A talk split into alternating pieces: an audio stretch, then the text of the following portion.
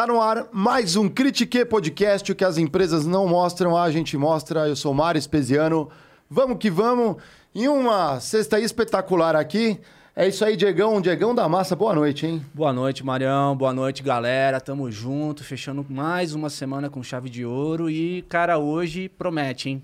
Promete muito aqui. Antes de apresentar o nosso convidado, os recados paroquiais aqui do Critique para a nossa audiência aqui. Galera, estamos aí completando aquela semana social que a gente fez. Nosso convidado aqui ansiosamente chegou aqui. A gente estava assim na expectativa de trocar um papo em alto astral aqui, explorar tudo que esse mundo nos permite conhecer. E vocês são a nossa audiência. Mandem perguntas lá, critiquepodcast.com.br. Você vai lá, daqui a pouco você resgata o seu emblema, que vocês já sabem como funciona, ajuda, fortalece a firma aqui. E falando em fortalecer a firma, vamos falar de uma ONG que fica aqui no Capão Redondo, que precisa ali de assistência, galera. Eles têm um projeto muito bacana, nosso camarada Ferrez aqui. Sim, embaixador e fundador, nosso querido Ferrez. Um abraço, um abraço. aí, Ferrez, aí, nossa, assim, brabíssimo. E eh, confere aqui, tá no link aqui do vídeo. É só ir ali, dar uma olhada, dá uma fuçada, é agora, não perde tempo, dá uma olhada como que é, você aprende mais, Instituto Interferência. Vai no link, eles têm um projeto que é, fala de educação, eles têm cultura, e esporte. Então, vai lá, fortalece a firma. Ô, Marião, vale, vale lembrar que nessa Semana Social do Critique, é, no, no link, a gente conseguiu já em torno de 62 doações e você pode, é, você pode doar, galera, de um real até, enfim, o que tiver aí sobrando no bolso aí para poder ajudar quem precisa, né? Então, vamos que vamos, Marião. É isso aí. Diegão, por favor, as honras de quem vai bater o ponto, abrilhantando as noites aqui do Critique. Sim, terminando a semana com chave de ouro. Na verdade, ele poderia estar com a gente na semana passada, mas imprevistos da vida acontecem, né? Então, é, é, um cara que a gente já queria conversar faz tempo. Ele é produtor, é, empreendedor social, ativista brasileiro. Ele hoje é presidente global da CUFA e hoje também colunista da Folha de São Paulo. Nosso amigo Preto Zezé, seja muito bem-vindo, cara. E parabéns aí pelo, pelo é, anúncio aí, pelo bicho. espaço, é. Eu que agradeço aí o convite, não deu certo, outro espaço aéreo tá uma maluquice. Mas aí agora a gente tá de volta e vai ser bacana. Vamos, vamos. Sim, cara. Você já bateu ponto na vida aí, ó? Se ah, puder já bati. Nos... Na minha época era de furinho ainda, 93. Oh. Era na época que era furinho. Depois e... que evoluiu é. pro risca do carimbado, até virar o cartão e depois o digital. Né? Esse ponto aqui funciona aqui, ó. Se quiser dar, uma, dar a honra ali, ó, pode botar ali, põe ali a cartelinha ali, vamos. Aí. Preto Zezé Cufa, vai. Aê. Aí, ó, tá lá no verso ali, ó. Esse aí acho que é do meu. Meu avô batia é. ponto nesse é relógio aí, cara. Esse, esse, aí eu acho que é o primeiro dos relógios que bateu o ponto da galera aí, cara. Então sextou aqui batendo ponto aqui com critique, pô. Hora extra, hora extra. Hora extra, é outra. Sim, sim. Mas pra gente começar a nossa ideia aqui, Zezé, é, como é que foi essa. Você teve o recente anúncio aí de, de escrever pra Folha de São Paulo. O que, que significou isso para você e qual que vai ser a tua linha, a, a tua linha aí junto, junto ao jornal e, e especialmente para você, o que você representa, o que, que significou isso para você, cara? Eu acho que significou uma coisa importante, ocupar um dos maiores veículos né, da mídia escrita do Brasil. É, vamos tentar trazer um olhar de elaboração própria da favela, porque tem muita gente falando sobre a favela, tem muita gente estudando a favela, tem muita gente falando pela favela, mas tem pouca gente de favela colocando a sua elaboração num espaço tão privilegiado como é a Folha de São Paulo. Então, para mim, é levar esse olhar nosso, esse olhar dessa vivência, das coisas que a gente vem fazendo, dessas três décadas aí que trabalham em favela e acúmulo de homens e mulheres da Central Única das Favelas que estão nas ruas. É o Zezé assina, mas quem vem junto é a favela. Sim, sim, cara. E como hoje você entende ser um empreendedor social no Brasil, assim? E passando pela organização da CUFA, assim, o que é ser um empreendedor social hoje no Brasil? É porque o nome empreender, empreendedorismo é tudo muito novo, né? É. Então, é, o Brasil é meio assim, é, é cria-se os, os, temas, os conceitos, o, os termos, mas na prática a favela já se vira há muito tempo. O tema é novo, mas a gente já se vira há muito tempo. Uhum. E na favela você se vira não é porque é um conceito legal, que você teve um insight, que você teve uma é porque você é obrigado a fazer isso, você tem que sobreviver. Então você tem que. Você está sem, sem energia, vai ter que dividir com parceiro, você está sem internet, compartilha. Você vai ter que se virar, vai ter que dar um jeito, né? Então há um conhecimento, há uma tecnologia desenvolvida ali. E aí, para mim, empreender, esse cara que está lutando ali na base para sobreviver. Tem muitos debates hoje sobre os conceitos do que é empreender, que é é, vai desde o debate político ao debate econômico, mas na favela, a favela na verdade já se vira, já empreende para sobreviver, desde que favela Tem é gente é favela. que não gosta do termo, né? Empreendedor, né? Geralmente é. quem é mais de esquerda, assim, fala que empreendedor, você já pensa no cara da Faria Lima ali. Só que... Eu acho até estranho, porque foi no governo, se eu não, não me engano, me corri se eu estiver errado, é, o secretário era o Afif Domingues, Afif. da micro e pequena empresa, no governo da Dilma, foi quando se criou mais MEI. E o que é MEI? Microempreendedor individual. Se eu não me engano, foi em torno de 6 milhões. Né? Eu lembro até que Luiz Roberto era o presidente do Sebrae, eu participei de um evento, e era quando você estava trazendo ali o pessoal que estava se virando de maneira precária para uma possível formalidade. Né? E na época eu lembro que a gente já estava discutindo como é que ia ter financiamento para os negócios na favela, como é que a gente ia criar as grandes feiras da favela, como é que a gente ia juntar os empresários de dentro da favela, os caras que mexiam com dinheiro dentro da favela. Ou seja, para não ficar um debate econômico só para economista, quando na verdade as pessoas que trabalham, que produzem riqueza, elas têm muito a colaborar com o entendimento do que é uma economia na base da pirâmide. Então a gente já fazia esse debate há muito tempo, e, né? E como fazer é, todas essas vozes e conectar? É um pouco da vivência individual em cada uma, ou existem vozes ali que você conseguia conectar facilmente? Foi, teve um trabalho de, de ir entender o problema em cada lugar? É porque assim, ah, o surgimento da CUFA, para explicar um pouco para quem está uhum. vendo pela primeira vez e está ouvindo falar agora, até porque a gente ficou muito conhecido devido à pandemia, mas a CUFA já existe há 22 anos. Uhum. Então é 22 anos Exato. que a gente. É a primeira instituição a botar a favela no nome. Quando a gente falava favela, era tabu até dentro da própria favela. Né? E ela surge para quê? Para formar liderança nesse território, para organizar essa potência que existe nesse lugar, produzir uma agenda positiva disso, porque falava favela era só morte, desgraça, tiroteio, sangue. Então você começa a posicionar a favela no caderno de economia, no caderno de cultura, no caderno de entretenimento, agora na coluna da Folha de São Paulo. Então, assim, são avanços e avanços e avanços e avanços, tirando a favela desse lugar de estigma e botando no lugar de carisma e de potência, e não somente aquela ideia de carência como se tinha. Legal. E aí, produzir também essa conexão, essa coisa, é levar ela para o lugar onde as coisas se decidem. Então, é para o governo, é para ir para a Federação de Indústria, é para ir para a rede de empresários, é para ir para o centro de, uhum. de, logi, de lojistas, né?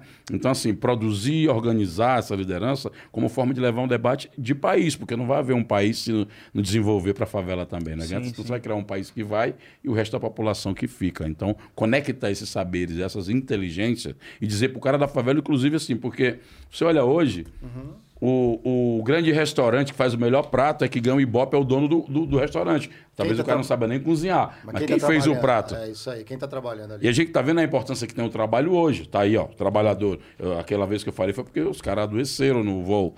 Então o trabalhador adoeceu, o produtor, o trabalho é o sagrado da parada. Se não proteger o trabalho, não tem riqueza. Está provado agora com a pandemia, os trabalhadores da saúde, o cara que trabalha dirigindo avião, o outro trabalha massa hospitalar não tem jeito, se não proteger o trabalhador que produz é. a riqueza, nós vamos para o brejo, né? Está provado é, exatamente, isso. Né? Exatamente, exatamente. E do ponto de vista da organização, como que vocês estão organizados? A, a gente volta naquele, a, naquele ponto lá da ONG como, de fato, profissionais fazendo a coisa acontecer, de, da, da própria organização. Como é que vocês estão, a, como é que é o organograma de vocês? É, a CUFA tem alguns conceitos iniciais no seu, no seu fundamento. A primeira é que é uma instituição social com fins lucrativos. A gente é a primeira instituição a falar que social e dinheiro não são rivais, são complementares. Você não vai desenvolver nada socialmente se você não compartilha a economia. Né? Se você uhum. não, se não tem economia ali, se não gera. E a gente foi muito mal compreendido, eu acredito, na época. Já achava que a gente era mercenário, que a gente era isso, que era aquilo. Hoje, inclusive, muita gente que dizia isso da gente pega até dinheiro emprestado para fazer ações é. para a gente. Então, eu acho até triste isso, porque deveriam, no, no, digamos, no mercado social, é, quanto mais instituições estiverem ali na concorrência, você tem mais gente entrando. Mas fico feliz também que, ao mesmo tempo, a CUFA desbravou isso. O fundador da CUFA hoje é o presidente do OneHold, tem 22 empresas que só atuam em favela desde venda Celso, de, né? É, Celso Ataíde, ganhou o prêmio agora, inclusive, do Fórum Econômico o Mundial, né, de Davos, que é o prêmio mais importante né, para quem desenvolve ações de impacto e só na favela. Então, para nós, é escrever uma história nova a partir desse lugar é muito importante quando você pega uma instituição que nem a CUF e hoje você tem outras organizações já levando o nome favela para esse lugar. Então eu fico muito contente de poder colaborar nesse aspecto. E aí a CUFA com a pandemia devido à sua capilaridade, devido a estar em vários lugares, a gente acabou virando a interface entre grandes empresas que queriam doar nesse momento, que é um momento de emergência, e a conexão com territórios, muitas vezes, onde até o próprio Estado não chega. Só para você ter ideia, no primeiro ano da pandemia nós levantamos 187 milhões, que ali a gente achou um negócio loucura. E ali chegamos a um milhão e meio de pessoas, como cada pessoa é 4,2, chegamos a 6 milhões. Depois juntamos com outras organizações, como União São Paulo, Gerando Falcões, e, e fizemos uma campanha Panela Cheia, que também foi, chegamos a 287. Caramba, aí parou. Aí começamos de novo, infelizmente, porque teve a outra fase do Covid, uhum. economia ruim, desemprego, uhum. sistema de saúde estrangulado, porrada de gente morrendo. Começamos de novo, chegamos a 510. Quando está mergulhando agora para o final do ano, a gente falou, porra, agora vê se vira, até porque a CUFA nunca fez isso. A gente nunca trabalhou com lance de filantropia, de pegar comida, pedir dinheiro, nunca. Primeira vez. E no, daí a gente teve que entrar com a questão da Bahia, da, da Bahia chuva. Só que quando a gente começou a Bahia. Vocês levantaram rápido aqui, uns pô, foi, 80, É isso que foi um, uma é. coisa que a gente estava falando. Em uma semana já tinha 70 milhões, cara. É, então eu vi assim o tamanho da reputação, o, a capacidade de engajar as empresas, Parcerias, que foi importante, né? né? Parceria. Parcerias com empresas como a Gol e a Luft, que a Luft é uma das maiores de logística, Sim, né? E a Gol. E as empresas agora começam a entender que Teve se com vai... o Flow também, né? Teve, teve, parceria com o Estúdios Flow também. Ah, sim, aqui, sim, sim, a gente então, assim, várias mídias. A pessoa está né? vendo que a cesta básica vai, mas também pode ir o chip telefônico. Pode ir o computador, ah. pode ir o videogame. Então a gente começa a fomentar a partir dessa rede que se crê que está em mais de 5 mil favelas, com mais de 40 mil pessoas na rua, uma grande rede de pensar negócios. É tanto que desemboca, e aí o Celso está lançando da Favela Road em parceria com a CUFA, em dia 14, 15 e 15 a 17 de abril, o Expo Favela, que vai ser no WTC, Sheraton ainda vai ser o um encontro de empreendedores da favela com empreendedores do asfalto. Ou seja, nós vamos ter um Condizila e um Zé Roberto Marinho discutindo comunicação. Vamos ter uma Bílio Diniz e um cara de rede de supermercado no, no, na favela discutindo como é que é a rede de supermercados, como é que é essa economia no lugar. Uhum. Então vai ser um grande encontro. A ideia é que é uma coisa voltada para 15 mil pessoas, né? Vamos abrir inscrições para o pessoal se inscrever. Vai ser. Para nós, a, a, a ideia é essa, estar tá sempre avançando e fomentando novas possibilidades de construir uma sociedade melhor através dessas iniciativas. Legal. Cara, e você tocou num ponto, né? Que é um. É, você já tem 5 mil favelas, e é, eu fico pensando o exército e a, a infraestrutura que, que demanda isso, especialmente no momento de pandemia, onde teve aquele aquele pânico, todo mundo se enfiou dentro de casa e automaticamente a, a parcela mais frágil da população começou a, a ter, é, não sabia o que se ia comer no dia seguinte. Como é que vocês se organizaram nesse momento para poder atender todo mundo que vocês tinham assim como é, já essa base de 5 mil favelas? Vocês fizeram células? Como é que foi isso? Diego, o negócio foi doido porque assim, na primeira semana, você imagina uma instituição que trabalha que o seu cerne é a mobilização. E daí vem ali a OMS e fala: todo mundo para casa, tem que parar tudo. Foda. Pô, foi um baque, porque a gente, não, a gente não tinha um retrovisor de como já aconteceu isso na história no passado.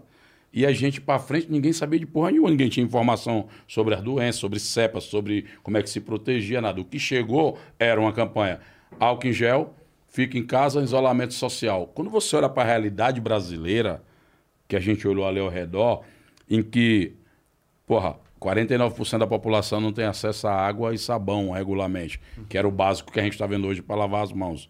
Quando você fala de ficar em casa, os serviços essenciais é mantido pela massa da favela, o cara que limpa a rua, Sim. o cara do aplicativo, a pessoa que está fazendo um trabalho remoto, o cara que está porteiro do prédio, é. a empregada doméstica, que a primeira foi contaminada por gente rica, é. contaminados, lembra? É. Essa parada emblemática. É, né? Ficou muito emblemática. É, a massa hospitalar, o cara que está lá limpando o lençol que está contaminado, a massa, né, limpando o hospital. Então, assim, essas pessoas nunca pararam, nunca tiveram o direito de ficar em casa. Elas continuaram no ônibus, no metrô, no trem, estavam na labuta. Então, inclusive são os que mais morreram, foram os foram chamados de trabalhadores essenciais. E quando veio a vacina, a gente inclusive defendeu desde a época que as mães da favela eram para ser as prioritárias, porque elas estavam em casa com os filhos que não estavam na escola, muitas vezes com idosos, e na favela 40, mais quase 54% dos lares são dirigidos por essas mulheres. Então elas deveriam ser a prioridade para segurar certeza. uma onda. Até porque quando chegava dinheiro nela, apoio, é, desencadeava uma série de outras paradas muito positivas. No caso, você perguntou como é que a gente organizou essa logística, no caso é sobre isso. Isso, isso. Como a gente já estava no território, o que, é que aconteceu? Os nossos escritórios de sala de aula, nossas quadras, nossos galpões, viraram centro de distribuição e logística, onde as primeiras cestas básicas que a gente distribui são as cestas dos projetos que não vão mais acontecer, porque tinha que parar tudo. Parou. Então a gente Virou pegou as um comidas, os lanches, já. organizou e já distribuiu na vizinhança. Quando a gente faz isso, começa a desencadear um movimento do comércio local, que falou com não sei quem, que fala, e aí é, começa um movimento de organização estratégica, Celso pilotando essa inteligência de parceria, eu cuidando da... Eu estava na CUFA Global, Internacional, vim para a CUFA Nacional para cuidar de organizar logística, então, aí nós começa um movimento violento de juntar gente, dar visibilidade, juntar parceiros para poder desencadear. E aí fomos chegando a esses números e essas questões. Hoje, esses centros e essa galera que se juntou, nós estamos agora trabalhando para transformar em centros de inovação, de tecnologia, para não perder essa rede que a gente produziu e não desperdiçar esse ativo que foi somado durante a pandemia. Então, vários parceiros já estão juntos, porque tem liderança jovem, a maioria jovens e mulheres, inclusive. E, e essa segunda etapa agora a gente começou a fazer com, em parceria com a Frente Nacional Antirracista, que para nós foi legal porque juntou uma porrada de organização que trabalhava com questão racial, desde a religião aos negócios, mas que estavam ali trabalhando separado. Então a gente criou uma frente que fortalece essas organizações e, já, e chama para dentro também, já que quando você põe um recorte de quem está morrendo, por exemplo, de Covid, de cada 100 pessoas, 62 são negras. Então tem um recorte racial muito forte, porque o cara está ruim da saúde, Sim, o cara não sim. tem acesso ao sistema de saúde legal, o cara não come legal, tem comorbidade, ou seja, uma porrada de outros de indicadores que impactam sobre a saúde da população negra. Então, quando a Frente Nacional Antirracista vem, inclusive, um abraço e um beijo para Tamiri Sampaio. Vocês têm que conhecer essa Salve, mulher. Tamires. Tem que trazer ela aqui, inclusive. com certeza, Ela tá é convidada, guerreira nata, é a mulher que está à frente do processo com a gente, está viajando, saiu daqui de São Paulo, lá de Guanás, mulher formada em Direito, tem mestrado, fala inglês, alemão, francês. Só temos a a negra aprender, é então. poderosa, rajada de bala. Aí, Bia, separa aí, meu. Separa aí que um dia a gente traz ela. É. E, e, assim, e começou a se forjar uma inteligência para esse processo. Então, a gente, a gente, desde o extremo sul do Rio Grande do Sul, tribos indígenas, é onde a gente construiu o barco, cara, para levar a cesta básica a Ribeirinho, porque não tinha nada. Agora, na mesmo na chuva, a gente não a gente tá botando brigada para desentupir a casa das pessoas de lama, que a lama foi e ficou dentro. Então tem que quebrar uma parede para a lama sair. Tá começando o movimento de levar móveis, é, eletrodomésticos, que a gente perdeu a casa toda. Então, assim, toda hora tá criando uma parada. Então acabou que a gente virou uma grande rede de uma logística de emergência que nem mesmo a gente sabia que era. A gente se descobriu na pandemia. Conseguiu conectar soluções E- para cada e- e problema essa- que aconteceu de tudo, realmente, De tudo. né? Nesse uh, último ano, vocês lidaram com situações diferentes e isso é uma. É E aí começa a vir uns parceiros. Tipo, agora a gente tá andando com frota de helicóptero por essa cidade, porque não dá nem para chegar nem pela água, porque você não sabe o que é enchente, o que é rio, porque subiu tudo. Subiu. Não tem mais estrada, porque a água levou tudo em muitos municípios que a Tem que gente refazer, foi. né, a E aí você tem que descer de helicóptero com as cestas básicas. Caramba, e o. E como que funcionou a rede com outras ONGs também? Porque esse, é, esse, essa conexão é muito interessante.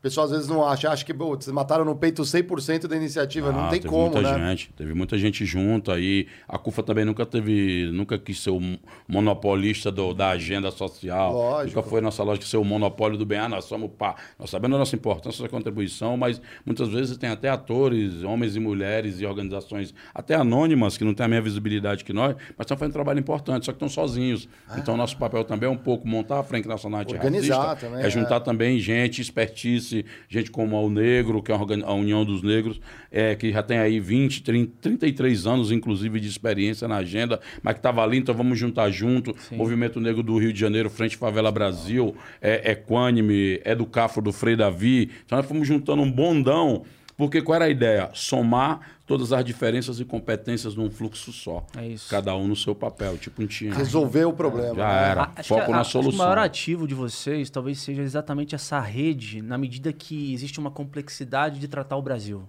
Se vocês, está, se vocês têm- estão espalhados. Porque pensa que diferentes regiões são diferentes realidades, né? Mesmo quando você fala, é, enfim, da, da base da pirâmide, né? Principalmente por causa disso. né? Aham. É. Então, acho que talvez essas parcerias, é, o fato de vocês terem essa rede de contatos, ter presença ali é, na, na, na região mesmo, ajuda bastante, né? Inclusive, eu imagino que para resolver esses problemas que às vezes são tão urgentes, vocês mesmos da direção devem fornecer algum tipo de autonomia para essas células que trabalham, né? Sim. É, é, e tem uma coisa que é definidora para nós, que eu acho que é o, o a pandemia comprovou de novo o que a gente já tinha como tese.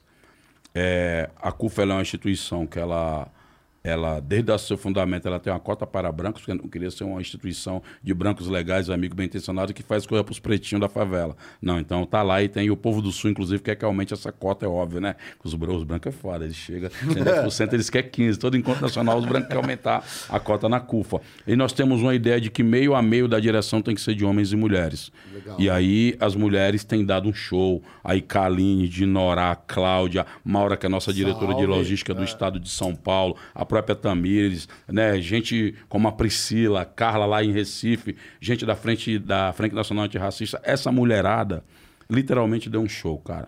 Porque é, é impressionante. Você vê, inclusive, os indicadores, a gente fez pesquisa durante a pandemia. As mulheres mães solteiras, elas estão na base do, do problema da, da mais atingido. Uhum. Mas quando chega a ajuda nela, desencadeia uma porrada de potências é ali potência, do lugar. Né? Que diz para nós, investe ali que já é. Uhum. Põe ali e vai. Tem uma boa observação do. do... Cara, é inacreditável. Melhor em tudo, em é. eficiência, em a logística, a organização, o prazo, a inteligência operacional do, da hora que tem um conflito, uma dúvida. Porque você imagina, você vai chegar numa favela, chega numa Brasilândia, com, com mil cestas. Tem 10 mil pessoas precisando de cesta, todo mundo precisa mesmo. Como tu vai escolher? Qual o critério? Aí você vai ter que ter a capacidade de liderar no território para ver quem é, para acompanhar a transparência, acompanhamento, controle, o que, que, tem no estoque, que não tem, quem já recebeu esse mês, que não recebeu no outro. Uhum. Ué, essa inteligência é operada por mulheres, cara. Eu, eu, vou fazer um comentário aqui, porque assim, é muito, muito legal é, isso que você está trazendo, porque assim, e super critiquei aqui meu comentário, né? Mas é, tem empresa que tem mais de 100 anos, que não tem essa potência e essa forma de organizar tão rápido, tão escalável uhum. e com propósito. Uhum. Então, assim, é, é, brilhante trazer isso daqui com essa perspectiva que a gente traz no, no, no, programa, porque, assim, essa potência, ela é construída da sua origem. E, às vezes, manobrar um avião muito pesado... É Eles não conseguem. Então, assim, é, a, a, é, a, a, gente fica falando, trazendo semana aqui de empreendedor, empreendedor ou gente que está dentro das empresas. Olha essas pessoas que estão dentro ali da organização, como que traz. E você trazer e elogiar a galera aqui é, é bem inspirador. Quem dera todos tivessem líderes assim. O que, que você pensa sobre liderança né, no geral ali, respondendo até essa uhum. linha do Diego? É, vocês conversam sobre isso? Acho que tem uma coisa que o Diego falou no início sobre os conceitos.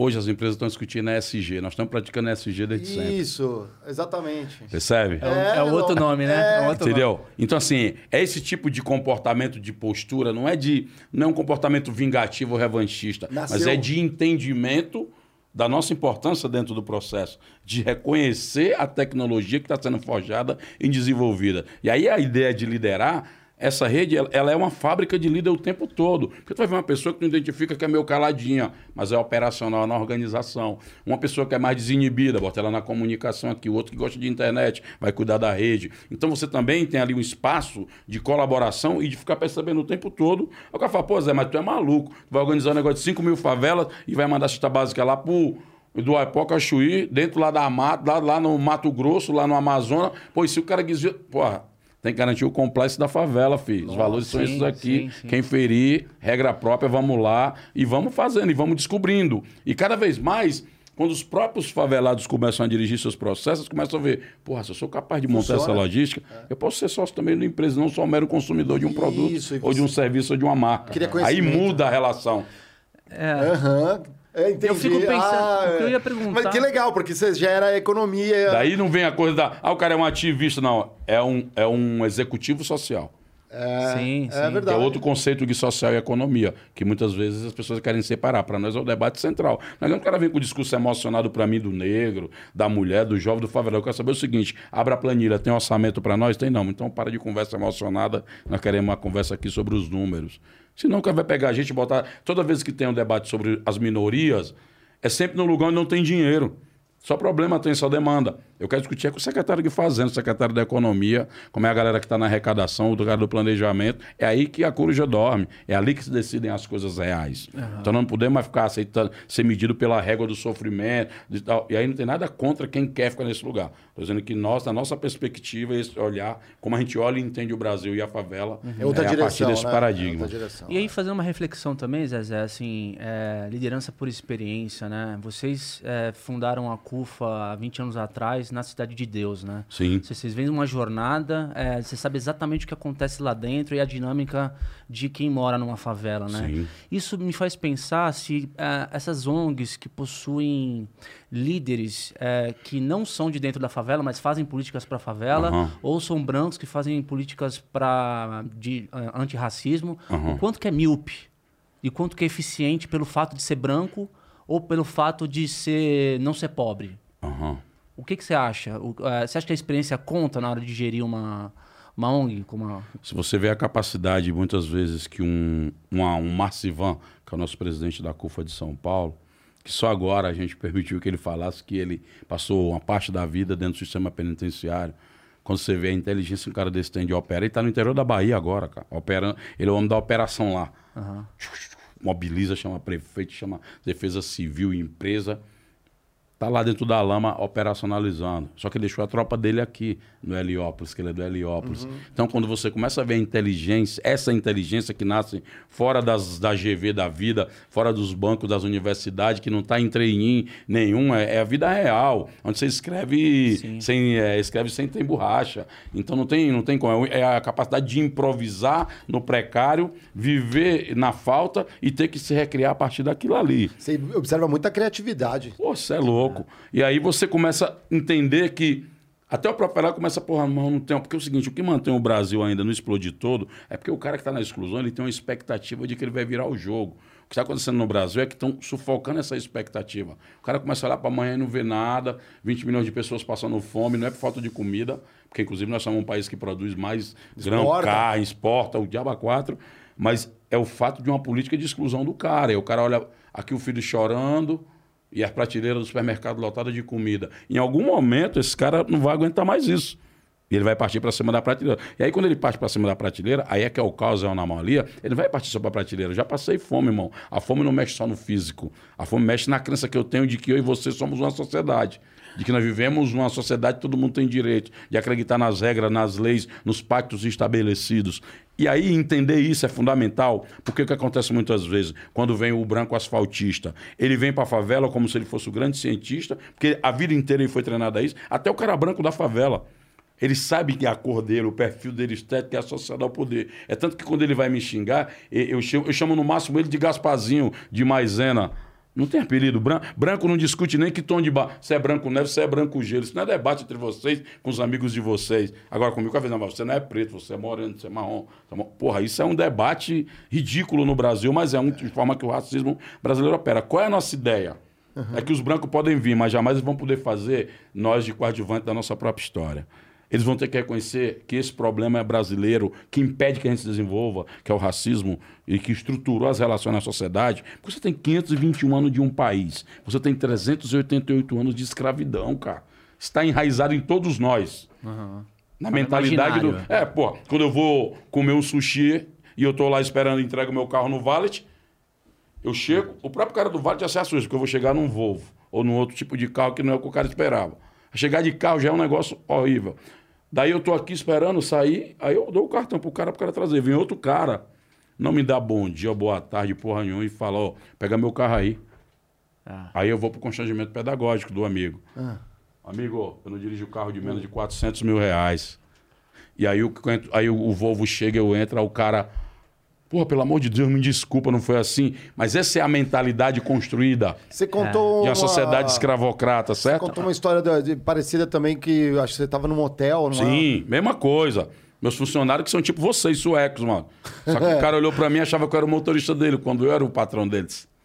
Rolou Então- isso agora no Rio, uma- um episódio no Hilton. O cara também Cara, foi com o atendido gringo, lá. Com o gringo. Mas é porque essa é a herança da escravidão. Isso perpassa o conhecimento científico, porque em algum momento a ciência elaborou uma tese de que a gente era inferior. Isso perpassa a elaboração da academia. Isso perpassa a ideia de negócio, de economia. Isso perpassa as decisões políticas. Não é à toa que todos os partidos, de esquerda à direita, você conta nos dedos quantos negros ascenderam como direção política grande de peso nacional. Exato. E Isso não é pouca coisa. E quando você fala nos progressistas, que são os que falam mais em nome desta causa, é mais grave ainda, porque recentemente foi o STF que teve que obrigar esses partidos, que são mais próximos da agenda, pelo menos discutem sobre isso, A trabalham sobre isso, posições. a ter que liberar dinheiro do fundo partidário para poder liberar para as campanhas de homens e mulheres negras. É complexo, cara. É, é um negócio. é- e é uma bomba que atrasa o Brasil, porque você tem, se você tem. Agora vamos viver agora a revisão da cota. Botamos mais negro na universidade, vagabundo disse que a, a universidade não ia prestar mais, que ia cair a qualidade, pelo contrário, subiu. Os alunos cotistas não. Baseado em dados, tem Não dados, né? decepcionaram, é, tiveram nota melhor, igual ou melhor dos alunos do processo normal. Você teve mais gente formada, mais in- inteligência. Pena que o Brasil não tem um projeto de aproveitar as inteligências. O moleque que é inteligente pra cacete vai ganhar dinheiro fora, vai trabalhar no gamer, vai ser programador numa empresa de fora e não na nossa. A gente só expulsando as inteligências direto, cara. Me senti culpado Cara, agora outra- também, é. ó, nós, né, no caso. Mas, ó, é, e- não, e pegando o gancho aqui, quando a gente olha e eu vejo como se recorta o Brasil, no sentido, né, porque as favelas são potências, potências econômicas. É, Existe uma coisa em negociação, e eu dou isso, e até em treinamento, assim, existe aquela. Até o nosso professor ali falou isso uma vez lá, que era a falácia do bolo fixo. Que como se o o Brasil fosse aquele bolo que tem que recortar, eu quero mais. Mas ninguém para para pensar e a gente não se organiza bem para crescer esse bolo. E todo mundo se dá bem. Porra, olha isso daqui, é muito extenso.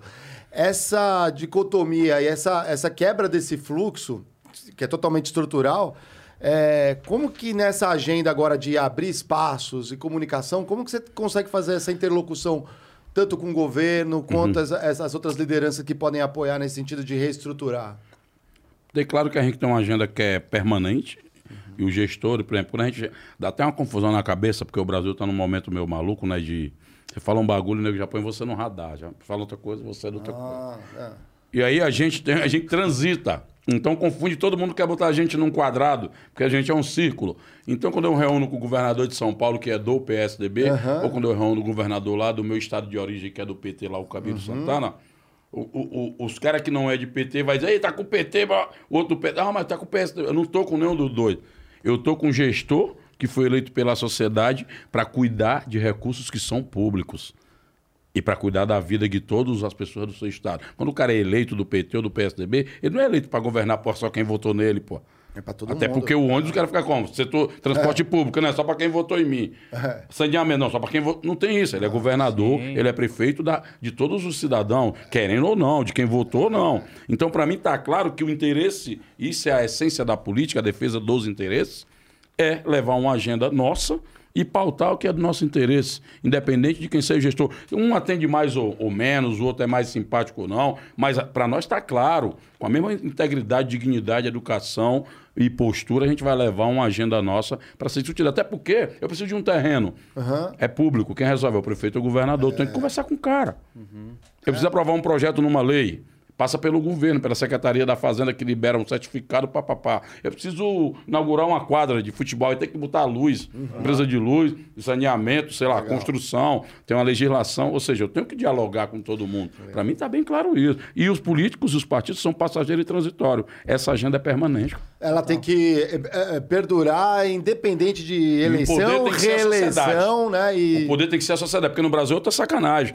O gestor começou a construir uma ponte. Ah, Ele sai, o outro não vai construir. é, não tem transcendência de... Ou o gestor é. fez uma política que é boa. O outro vem e destrói, porque era para não ter memória desse. É. Mas o dinheiro não é deles, cara. O dinheiro Políticas é nosso, públicas. pô. São políticas públicas. né? Ah, Você não tem um aparato jurídico que garante. Irmão, tu começou essa escola aqui, foi sucesso na gestão do outro cara. Não, vamos destruir para apagar a memória dele. Não, vai ter que terminar a escola, meu parceiro. Cara, uma vez eu entrei em Macaé, é, que é a cidade que teoricamente a gente tem o maior PIB per capita, porque tem o petróleo. Tinha, né? Tinha, né? De- Derreteu, né? Mas aí eu me chamava a atenção que quando entrava na cidade, você tinha um baita monumento horrível lá, assim, uma tocha, sei lá, por conta das plataformas, né? E eu eu olhava aquilo e falei, pô, isso aqui custou uma grana. E na cidade ainda tinha gente sem saneamento básico. Eu não entendo isso daí de um apagar a história do outro, ou deixar um grande marco, assim, como, que marco é esse que você deixa? De saber que tem gente passando necessidade. Então, assim, é, mudar essa agenda, a gente depende de gente que está lá tendo essa interlocução. Você vê a conexão agora com. Esse vai ser um ano crítico, né? 2022. Como que vocês estão antecipando essas conversas para conseguir entrar na agenda de todo mundo? Tem uma coisa que eu acho que vem com aquele comentário que você fez antes, Mário, sobre fazer o bolo crescer. Durante a pandemia, surgiram 14 novos bilionários. 17, inclusive, são do meu estado. É... O nosso problema não é o volume de riqueza mais. Nosso problema é que a riqueza é produzida e fica na mão de poucas pessoas. Então nós temos um problema sério. Me falaram sempre desse bolo, vai crescer o bolo. O bolo está crescendo e os caras estão levando o bolo para eles. Nós temos que botar os padeiros dentro da discussão, irmão. Sim. Os feitores, os que estão fazendo o bolo, para pegar o pedaço também. Porque senão o que, é que vai acontecer? Nós vamos sempre produzir grandes bolos e só uma minoria vai, vai comer na papa desse bolo. Né? Agora, essa coisa de como transitar, eu acho que quando você se organiza e começa a pautar, a se pautar e, e acaba pautando o outro, quando eu digo que a, a, favela produz 119 bilhões, isso é o PIB do Paraguai é, e da Bolívia é, junto, do Uruguai separado. É então, não estou falando. Quando eu olho para a população negra, é 1,7 trilhão. Então, como é que eu. Eu não estou falando de gente só que morre, que sofre, que é preso, Cadê que está sofrendo né? sem nada. É. Cadê não. nosso pedaço no bolo, amigo? Sim. Cadê o retorno disso? Carga tributária. O debate tributário é sempre assim: ah, o Estado é grande, corta aqui, corta lá o tributo. E é mesmo, a carga tributária é pesadíssima no Brasil, inclusive porque incide sobre o consumo. Só que é o seguinte: cidadão que está ali no Itaim, ele reclama do, do, do, Estado e tal, que é pesado a carga É verdade, é. é. Só que é o seguinte, cheio de árvore, saneamento básico, não tem merda na rua. Paga menos tá... imposto proporcionalmente. Ou seja, o imposto está retornando. Agora vai pro cara do Capão Redondo, da Brasilândia, São Miguel Paulista. O cara vai ver ele parelheiro, vai ver que o cara tá pagando o mesmo imposto aqui no consumo e não tá retornando.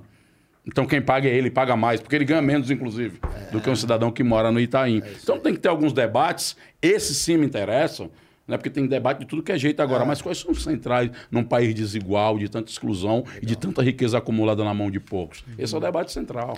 E, Zezé, é, uma sociedade é, sustentável socialmente, cara, e você, você vê claramente que vai através tem que ser através do Estado com políticas públicas efetivas. Você vê que tem que ter maior participação das empresas com parcerias ou você acha que o Estado deveria apoiar mais o terceiro setor, que é quem tem ação efetiva direta e sabe ah, muitas vezes tratar os problemas melhor do que o Estado?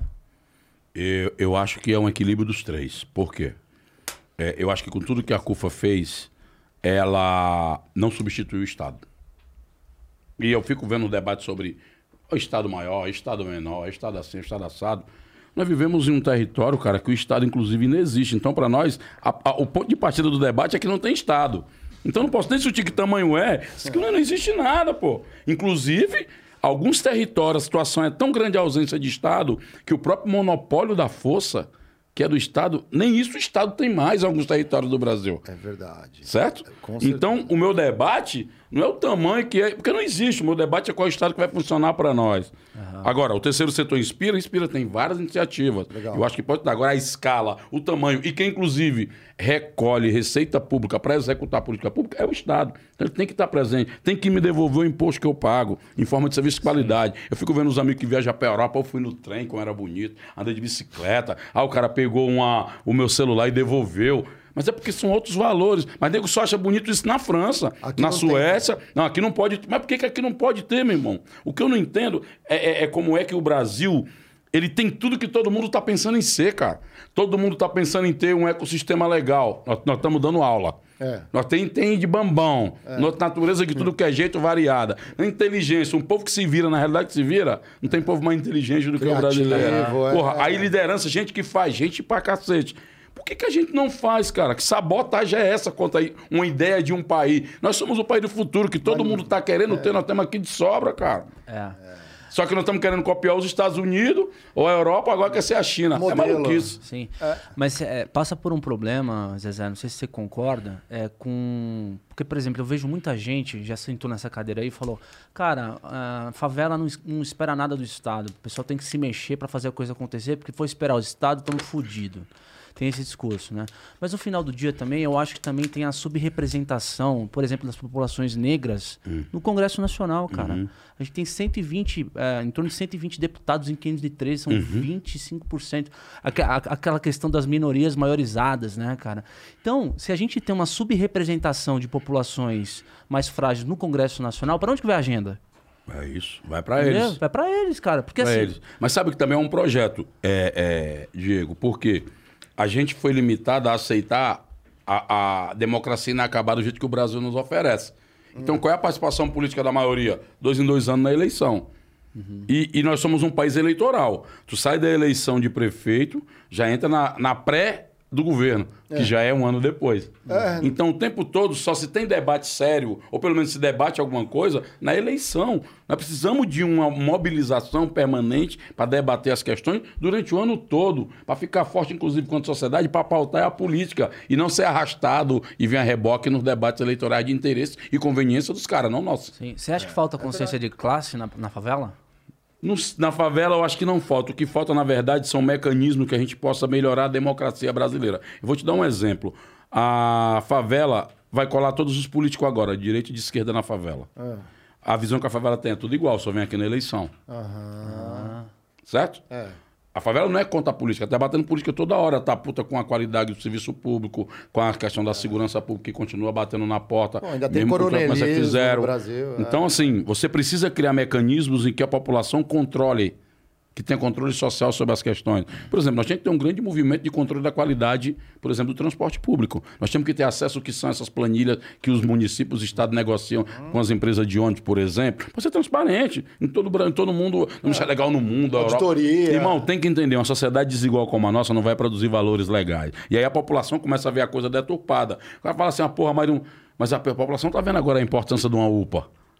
Uhum. De uma unidade básica de saúde. Oh, do SUS. Nunca vagabundo ouviu tanto falar SUS, SUS, SUS, SUS, SUS, SUS. É. Ele começou, porra, então se a gente tiver isso aqui melhorado e tal, vai ser uma educação que até a classe média vai lá para curtir a saúde do, é, do Estado. Então, certeza. por que, que só pode ser legal nos outros lugares, cara? Por que, que não pode ser aqui? Dinheiro tem, inteligência tem. Falta um projeto que bote isso para andar. Isso é uma coisa que eu observo bastante. Você tocou no, na classe média. A classe média, eu tenho a percepção, não, a certeza que a maioria não percebem o quão mais próximo eles estão é, da camada mais pobre do Brasil do que dos ricos, como você uhum. citou. Então, assim, às vezes um pai de família perde um emprego, a situação total dele já muda. É, e esse emprego depende de vários fatores que a gente já, já discutiu, mas eu não vejo ele se engajando numa, numa, numa causa que é muito mais próxima da dele e apoiando. É, como que constrói esse diálogo, talvez? Sabe o que é mais louco? É. Quando a gente faz qualquer crítica à elite econômica do país, esse cara da classe média que comprou um Jeep Renegade 72 prestações, ele acha que é com ele, pô. Isso é mais trágico, uma ideia de um povo que não quer se ver no seu igual. Isso, isso é um problema de fundação de uma nação. As pessoas não se sentem. O cara fala patriotismo. É patriotismo, só alguns são patriotas e outros é o não. O pacto social que não há, né? Não há. É, não há. Não há pacto social. Nem em torno de nada. Então nós temos que estabelecer um pacto social e dizer que algumas coisas serão inaceitáveis. Uhum. Irmão, é o seguinte, ó, esse negócio aqui, isso vai na Europa. É, eu vou na televisão sueca, TV4. Pode ligar você na internet, liga, televisão pública sueca. Legal. Tu entra no canal. Tô falando da Suécia, tá? Que é o país dos vikings. Tem lá um negão, mano, apresentando o jornal. É uma mulher árabe. Ó. Oh. Certo? Tem lá um cara indígena. Suécia, tô falando Suécia, parceiro. Não é uma coisa de direito, é de valor, de acordo. Fizemos um pacto aqui, o nosso pacto sempre ah, junta todo mundo. Todas as posições políticas. Isso aqui é pacto para nós, certo? Uhum. Saindo ou entrando qualquer poder, isso aqui não se mexe, é intocável. É possível fazer isso, cara. Acontece em outros lugares. Por que, é que uhum. não vai acontecer aqui? Uhum. Engraçado que você fala isso. É, a gente tem. A gente se depara com problemas nas empresas aqui é, simplesmente existem políticas deliberadas das empresas em ter Sim, negros é. no quadro de direção. Sim, é. Aí acontece algum problema, algum bafafá, é. que, puta, o cara fala de racismo uhum. e tal, tipo, aponta o dedo na cara do outro, uhum. aí vem o. Aí vem e fala, mas peraí, você que está apontando a questão do racismo, quem aí da sua direção é negro? É. Aí os caras olham pro lado, ou pro outro. Tem ninguém. Tem ninguém. É porque vai gerar, um, vai gerar uma crise nas empresas que estão todas discutindo o ESG, questão antirracista, que é o seguinte. Vai mostrar um monte de dado do que fizeram. Quando você olha para a direção da empresa, porra, se é tão bom para fora da empresa, por que, que para dentro não se reproduz? Ah, Essa é um, é um debate central. Né? E a outra coisa que é também da responsabilização. Então, fala, ah, o, o, o, cara, a culpa é... Não, acho que não. A responsabilidade é boa porque todo mundo tem como mudar. Uhum. Eu acho que se a gente aprender a ser racista, Sim. nós vamos desaprender. Uhum. É, e eu acho aí, então, você que está vendo a gente aí, né, tá curtindo, já deixa aquele like, vocês conseguem já aproveitar e dar os recados. Mas é. Então você está vendo ali, se você é gestor também, então você consegue mudar isso fácil. Uhum. Você pode ali na hora, não é, entrevista, pô, te passam ali umas pessoas para entrevistar. Não, não tem uma negra, não tem um negro, não tem mulher, Magalu, às vezes. A Magalu não foi, tem, foi, né? foi É, bem- foi pioneira, é, né? foi no- pioneira no- nessa no- época. pioneira não, Inclusive, não, levou pioneira- pioneira não cento- mais de 150 processos acusada de racismo. É isso, como Se o treininho fosse porque já era para limpar chão, varrer, cozinhar, não que não seja profissões dignas, tá? O trabalho é digno. Mas como disputou espaço de poder, aí deu. Né? Porque eu tô vendo muito barulho sobre ah, ações racistas, supremacistas brancos. Cara, é, eu já vejo de outra forma, tá? Ah, tá. O cara me perguntou, tá tendo muito racismo agora? Eu falei, não, eu acho que tá tendo a mesma coisa. A questão é que agora é, eu fui educado a resistir. Resistir. Minha mãe dizia, você tem que fazer mais, você faça isso, faça aquilo, tem que resistir. Eu falei, agora tô no momento, mãe, quem tem que resistir é os racistas, eles que lute. Nós estamos chegando, não tem jeito. Então, há um desespero do pensamento que se diz branco no Brasil, porque os pretos estão ocupando, a ponto de chegar uma aberração de eu quero dizer que está tendo um racismo ao contrário. É muita, é muita loucura, cara. Não, porque isso o é- desespero é- do, do pensamento branco brasileiro. O racismo, o tal do racismo É, reverso, que não existe não porra nenhuma no lugar nenhum. Entendeu? Então, assim, o, o- a alucinação desse, de um argumento desse se baseia em quê? No incômodo, na verdade, é um incômodo de um diretor preto na minha empresa, de um patrão preto, de um professor preto, de um cientista preto. Esse é o incômodo real do Brasil, porque condicionou-se a ser uma sociedade de casta, onde essa galera, no meu imaginário, mesmo que tenha dinheiro, tem que ficar ali, ó. É tanto que quando os pretos que têm dinheiro, que cruzam essa linha, ou que transitam nesses ambientes, você vai se chocar o tempo inteiro com isso. Não, mano, mas tem um ponto aí que você. Não é só, talvez, uma compensação é, de uma desigualdade inerente à nossa história. Existe aí uma questão, e aí eu queria que você comentasse, da representatividade. Do cara que, que entra e, e você tem. Como você tem uma comunidade, uma organização mais homogênea, Aham. as pessoas elas não, é, não, não têm repulsa de entrar lá. Então, é, um, é de interesse econômico das empresas pela questão da representatividade, porque se eu tiver um talento preto, esse cara não vai embora, porque ele, ele vai entrar e vai ver outros pretos. É. Entendeu? Ele não vai ver só branco. Ele já tem Então, referência, né? Então tem uma É. questão da representatividade que as pessoas às vezes não entendem, cara, mas que é. Mas tem, tem, a gente não pode. É porque assim, essa coisa da identidade, a gente tem que tomar cuidado para não cair em armadilha. Vou dar um exemplo. O cara pega o Preto Zezé e vai dar o prêmio. Dá um prêmio aqui, o Preto Zezé e tal, tal. A CUFA vai receber um prêmio. Aí o cara vai contar a minha história. Aí conta a minha história que eu vim lá de baixo, pá, pá, pá, pá, pá, e virei presidente da instituição. É, teve SEG Nova York, tem SEG Nova York. A, a presidência após foi na ONU, papapá tá aqui. É um dos caras da tá, na Folha de São Paulo, papapá. Ou seja, o cara pega o meu histórico do que eu passei, das minhas dificuldades, dos obstáculos, dos amigos que eu perdi, a infância que era para estar brincando, estava trabalhando na rua. Ele pega isso como uma referência. A gente devia, todos nós, quanto sociedade, que até porque o racismo não é um problema dos pretos, né? Aliás, o problema é mais do branco do que dos pretos. É porque não fomos nós que criamos. É, mas a gente, quanto sociedade, devia contar essa história ao contrário. E pensar o seguinte: cara, o Zezé fez tudo isso, com tudo isso. Imaginamos se nós fosse uma sociedade igualitária, que o cara não precisava passar por tudo isso, onde é que ele estaria? A questão não é onde eu cheguei, onde é que eu estaria, cara? E aí traz uma ideia contrária de pensar o quê? A representatividade no lugar. Porque eu acho que assim, na lógica injusta, a representatividade, o que, é que vai acontecer? Vai entrar um preto e achou que aquilo ali resolveu o problema. Ou então na empresa que eu já tô vendo, é quando tem um problema de racismo, o chefe diz assim, ó, ó, mas eu tô aí, ó, da diversidade. Fala aí que, tem, que a empresa aqui é diversa, porque tem tu aqui. Essa é o que está acontecendo também. Isso aí não pode permitir isso. Tem que ter ideia que representatividade é importante. É, meu filho, vou olhar um cara preto se jogando golfe, um cara sendo líder de uma empresa multinacional, pá, pá, legal. Mas nós temos que ver qual é a ordem injusta que produz essa desigualdade. Nós temos que mexer nesses valores que mesmo eu tendo dinheiro, o cara acha que eu sou o cara do valet. Que mesmo eu sou o cara motorista no hotel. Certo? Ou como a gente vê muitos casos, jogador de futebol. Né? Recentemente eu com Dizila paramos na geral, o cara perguntou se ele era jogador de São Paulo. Naquela altura, óbvio, né? Aí o bicho parece atleta mesmo. Daí o cara não perguntou pra mim, né? Eu com essa barriga, sou jogador de quê? Mas aí o policial perguntou. Pô, não, eu não sou. Mas você é o quê? É, eu sou do eu trabalho com cinema. O cara, você é ator? Não, sou não. Aí depois outro guarda reconheceu o Condizila, pá, mas assim, esse lugar comum, essa ideia fixa do Brasil de que o negro é, é segue a mentalidade de servidão. É muito forte. Isso. isso define tudo. Se a gente não discute isso, pode criar mil treininhos, pode criar mil cotas, pode criar tudo. A estrutura do racismo que torna a sociedade desigual, ela está intocável. E não adianta botar mil pretos na televisão se continuam os indicadores sociais dos pretos dos piores. A nossa representatividade tem que estar ligada a uma agenda Porque nem todo mundo vai virar o Preto Zezé. Nem todo mundo vai ser o Condizila, nem todo mundo vai ser o Mano Brown, nem todo mundo vai ser o Lázaro Ramos, o John. As pessoas vão ser trabalhador comum. Nem por isso elas podem viver uma sua realidade desigual, cara. E aí, de novo, eu vou para a Europa, principalmente da Escandinávia. Tu tem o presidente da Volvo, filho dele, tem um motorista que trabalha com ele. O filho do motorista, o filho dele estuda na mesma escola pública. Isso, isso é... Isso é... Uhum. Exato. Aí o cara vai dizer para mim que isso não é legal, ah, isso não acontece. Tá vendo as universidades de excelência brasileira, cara? É. A USP, a UFC e várias universidades, a UFRJ, é. o NB. Filho de pobre e de rico estão se encontrando lá. É. Então, pan, a gente tem que tornar isso uma coisa assim palpável, que eu acho que é possível fazer, mas também naturalizar isso e se horrorizar com o nível de desigualdade que o Brasil possui. Porque senão a representatividade vai virar um brinquedo na mão da venda do mercado, como a gente está vendo. A gente está vendo de banco a marca de roupa, a empresa com preto. E parece que está tudo bem. Só que de 100 mortos na saúde, do Covid, 62 são negros, não está tudo bem. Não está, não. É, mas aí, aí, eu, aí eu coloco uma questão aqui na mesa, né? A gente, por exemplo, as ONGs que trabalham, obviamente, pela desigualdade, eles trabalham com orçamento de empresa, né? Uhum. E a gente vê um monte de empresa por aí que tem orçamento de marketing para investir no social, Sim. só que não vive os valores dentro da organização.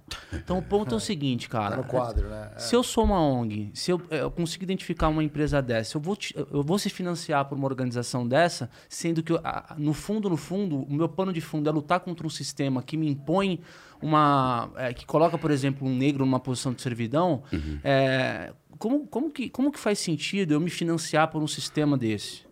É uma coisa contraditória, porque o dinheiro só vai estar no público e no privado. Se você vai para o Estado, é o mesmo Estado que a polícia vai lá e mata e faz uma chacina. Você está recebendo por outra Secretaria de Estado, mesmo é a mesma situação. É. é uma contradição constante. O que tem que ter claro é que nós, temos que encontrar caminhos para fazer a luta. Eu, por exemplo, a gente já participou de problemas sérios com polícia. A minha posição nunca é expulsar o policial. Na CUFA nunca foi na sua posição. Uhum. Porque a gente sabe, se aconteceu por causa do racismo, a discriminação. É por quê? Porque tem que mudar valor. Então, ó, chama esses policiais aí, governador, ou secretário de segurança. Vamos fazer um curso aqui de relações raciais. Os policiais aí são os primeiros da parada. Nossa. Porque se eu expulsar os caras, vai ser fácil. É. Depois o comandante vem, não, é um comportamento isolado é. e a polícia não com, concorda com essa atitude, os valores da polícia são outros.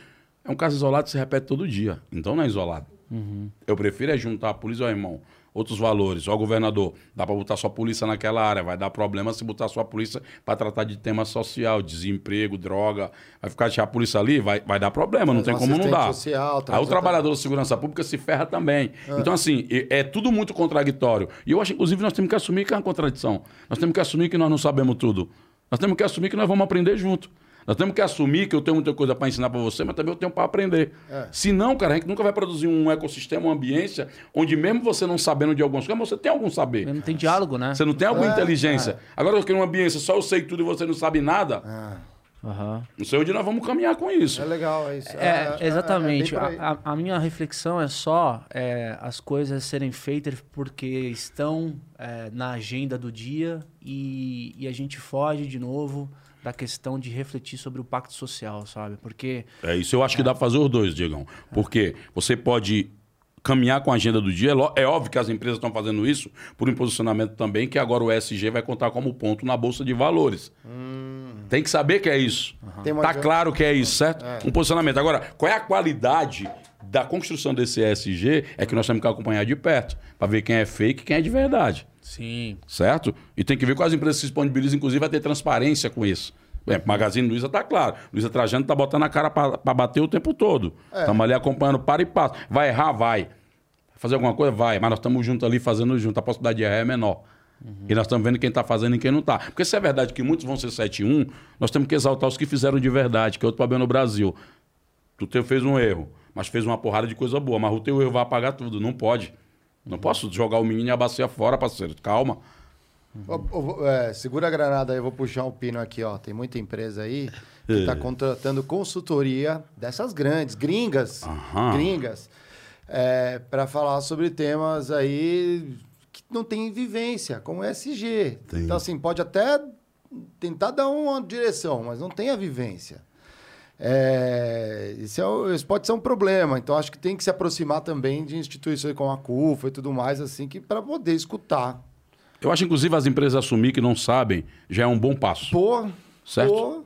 E, porque se você fica um monopólio também da verdade, ninguém conversa. Nós temos que ter uma ambiência de aprendizado, não é possível. Ah. Ninguém nasceu sabendo tudo, cara. Aliás, a gente vai eu, ter uma eu, eu tinha um nível de, de isso, conhecimento hein, na CUFA 10 anos atrás, hoje eu tenho outro. É, mas eh, posso colocar um ponto, Zezé? Vai. Eu, eu tenho assim, ó, tem, os nossos olhos estão onde os nossos pés estão. Eu acho que existe uma intenção, sim, boa das empresas em fazer parcerias, em fazer uhum. o diálogo, em realmente é, ter uma política deliberada para poder investir no social, etc. Tal.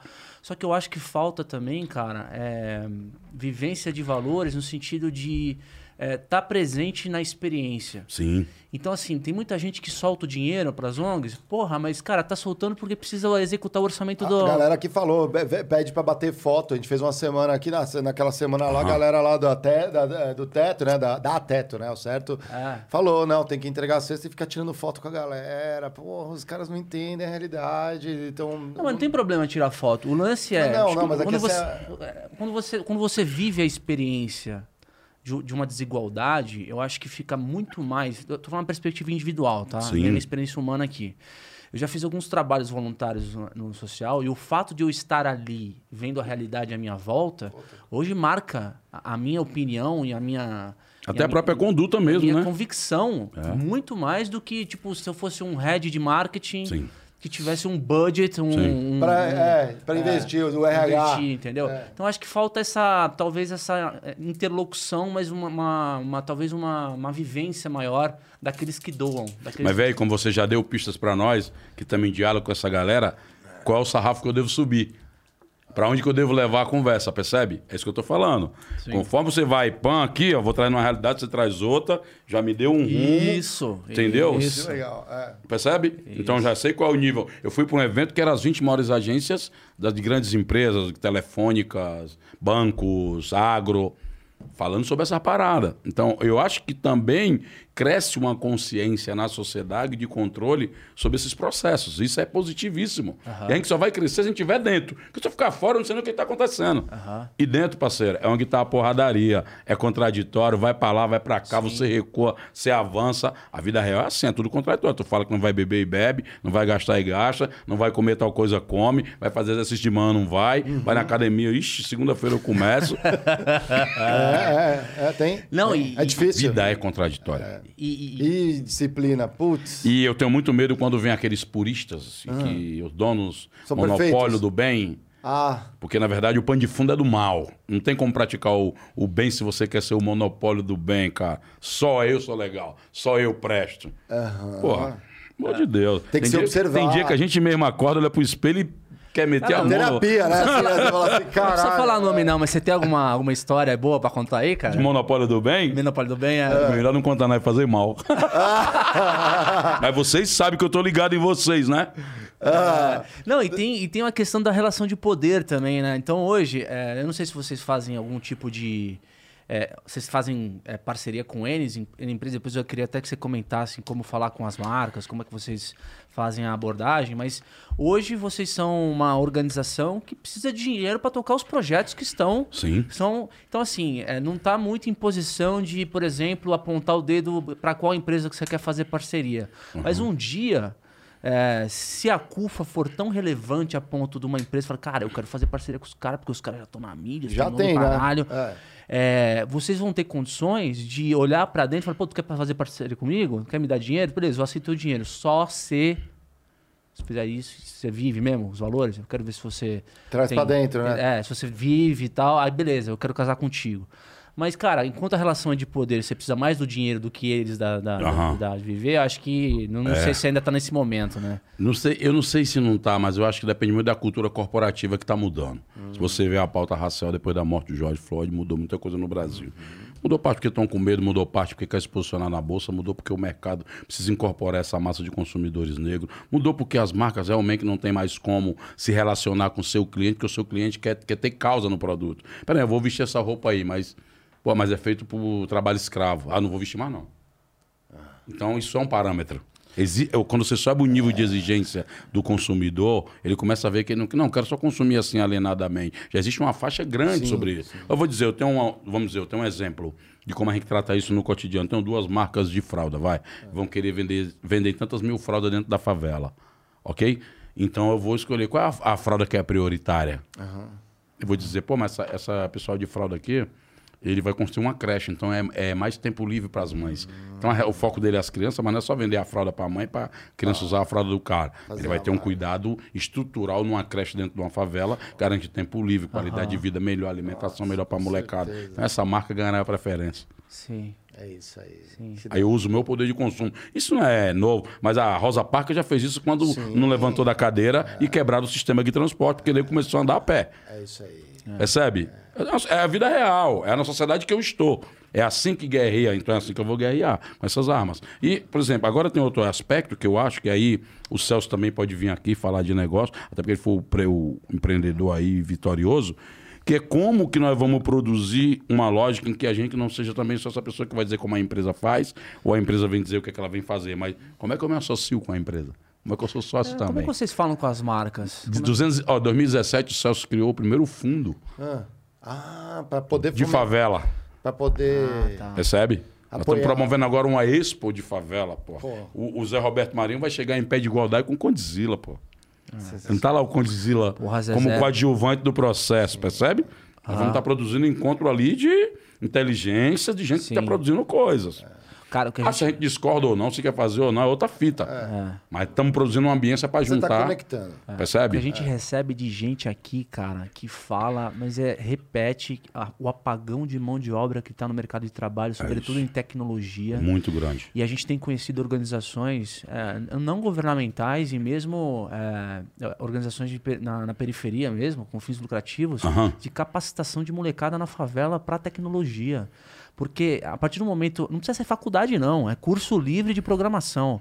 O moleque que sai, sai formado em programação, cara, assim, é, é, é como se fosse é uma libertação, assim. É, hoje o Brasil precisa. cara básico, 5 mil reais, o básico. O cara básico de programação. É, é. E Isso quando. Ó, meu filho vai fazer seis anos agora, e- em fevereiro. Vai estudar programação, irmão. Tem que preparar a geração, não tem plano. A gente era para ter milhares de escolas municipais estaduais de programadores. Putz. Eu não entendo como é que nós estamos caminhando para trás, cara. É é um- O cara vai dizer para mim que é falta de dinheiro, mentira. Não, tem. É falta de gente que faça, mentira. Terceiro, se- se a CUFA produz toda essa porra, como é que um governo, umas empresas não produzem, cara? Não somos nada. Gota d'água no bagulho, comparado ao poder que os caras têm de mobilizar, entendeu? Exato. Então não venham me dizer que não dá. Como é que não dá? Nós, fa- nós somos o próprio constrangimento pros caras. Porque nós estamos constrangindo com o fazer, não é com o discurso somente com a crítica. Lidera pelo exemplo. Nossa prática é o constrangimento. trabalham na Pois parte é. de capacitação também? Muito. Estamos preparando agora uma capacitação para 200 mil lideranças. Vai ser foda. Doideira. Estamos preparando e qualificando. Então toda a galera tem que falar. Ah, irmão, tem que falar inglês. Não é falar inglês que paga pau pro americano. Porque é a linguagem que o povo está falando. Quando fala todo em português, está limpeza também, não tem problema. Mas nós temos que aprender a dominar o inglês. Pra disputar de igual para igual. Tem que saber, irmão. Tem que saber dominar. Porque às vezes tu chega, o cara fala assim: ah, é, que, você sabe como é a cultura de aplicativo? Porra, ninguém vai saber que porra é essa. Agora o cara vai pra favelizar aí, quem tem um Facebook aí? Aí? Aham. Entendeu? Então, assim, até isso é um processo. Você ser um poliglota desse mundo institu- instituído, real, corporativez, o cacete, e a favela. Você produziu o favelês com esse patamar de diálogo, com esses conceitos, é também uma produção de conhecimento e tecnologia que ajuda a dialogar com as marcas. Se as marcas, eu estava falando, eu fui para esse evento e falei, as marcas que vão vencer serão aquelas que compartilhar os dividendos e dialogar com causas. Aham. Se não fizer isso, vai ficar para trás. Não tem jeito. Exato, significado, Não né? tem jeito. Significado. Não tem jeito. E, e essa questão do apagão, cara, ela é tão foda e ela é tão, ela é tão eminente no Brasil que a gente vê iniciativas de grandes empresas para capacitação de molecada em massa. E eu vejo assim, óbvio que eu não, eu não, eu não sou um especialista, eu tô, tô tentando assim eh, fazer uma provocação. Vocês têm um, um ativo que é a rede, né? E interlocução com o Estado e com as empresas. Às vezes, cara, é, projetos é, nesse sentido de capacitação em massa de tecnologia da molecada, não sei se é dif- difícil de colocar em prática. Ponto é, é, a gente está falando de algo assim, é, on- só para você ter uma noção, a gente recebeu é, na, na quarta-feira um cara aqui falar de startup, de empresa. Ah. Ele falou que um dos maiores empecilhos de crescimento, desse, de criação de empresas no Brasil, não é imposto, não é problema é, de, do Brasil de falta de infraestrutura, é de mão de obra, é de gente, entendeu? Então, assim, é, eu acho que o Brasil vai ter que acordar para ter campanha em massa de, de, de capacitação. E, e, foi o que você falou, não, não é que falta gente, não, não meu. E haja visto que tem até liquidez de mercado, a galera tá louca para investir em uma coisa legal que não, funciona. E outra, tem um volume de. Tem uma perspectiva também, é igual que o cara vai na favela e fala, não, fazer um curso aqui de bombeiro hidráulico, de serigrafia. Nada contra a atividade. É né, laboral, uhum. de qualquer tipo. É tudo digno, trampar. Legal. Todo mundo também tem vários níveis e níveis. Mas tem um moleque que quer trabalhar em tecnologia, quer fazer o cinema, quer montar a página dele, o, montar o podcast dele. Por que não, ele não pode ter um lugar que ele vai lá fazer isso? Sim. A gente, por exemplo, a internet devia ser um, um direito básico igual só a educação e deixar rolar para todo mundo. Mas não, o cara pensa assim: eu não vou liberar a internet naquela vacina porque os moleques vão viver no X vídeo. Pô, mas e daí se for viver no X vídeo? Nem direito a se masturbar Sim. o cara tem, irmão. Pô, tá foda. É sério. É, então, assim, é sempre um pensamento de, de, de, na base ali é qualquer coisa. E fica aqui a minoria sendo preparada para gerir o mundo. Nós temos que inverter, ou pelo menos igualar, né? até é tal da equidade, né? De produzir essa ambição. Uhum. Nós vamos produzir. Um, um, agora, uma grande empresa da parte de saneamento básico me convidou para um evento e tal, e tem uma grana para investir em favelas no Rio de Janeiro. E aí tem uma parte que é de formação. O cara perguntou assim: qual, qual é a essência da formação? Eu falei, irmão, não sou nem especialista técnico em nada.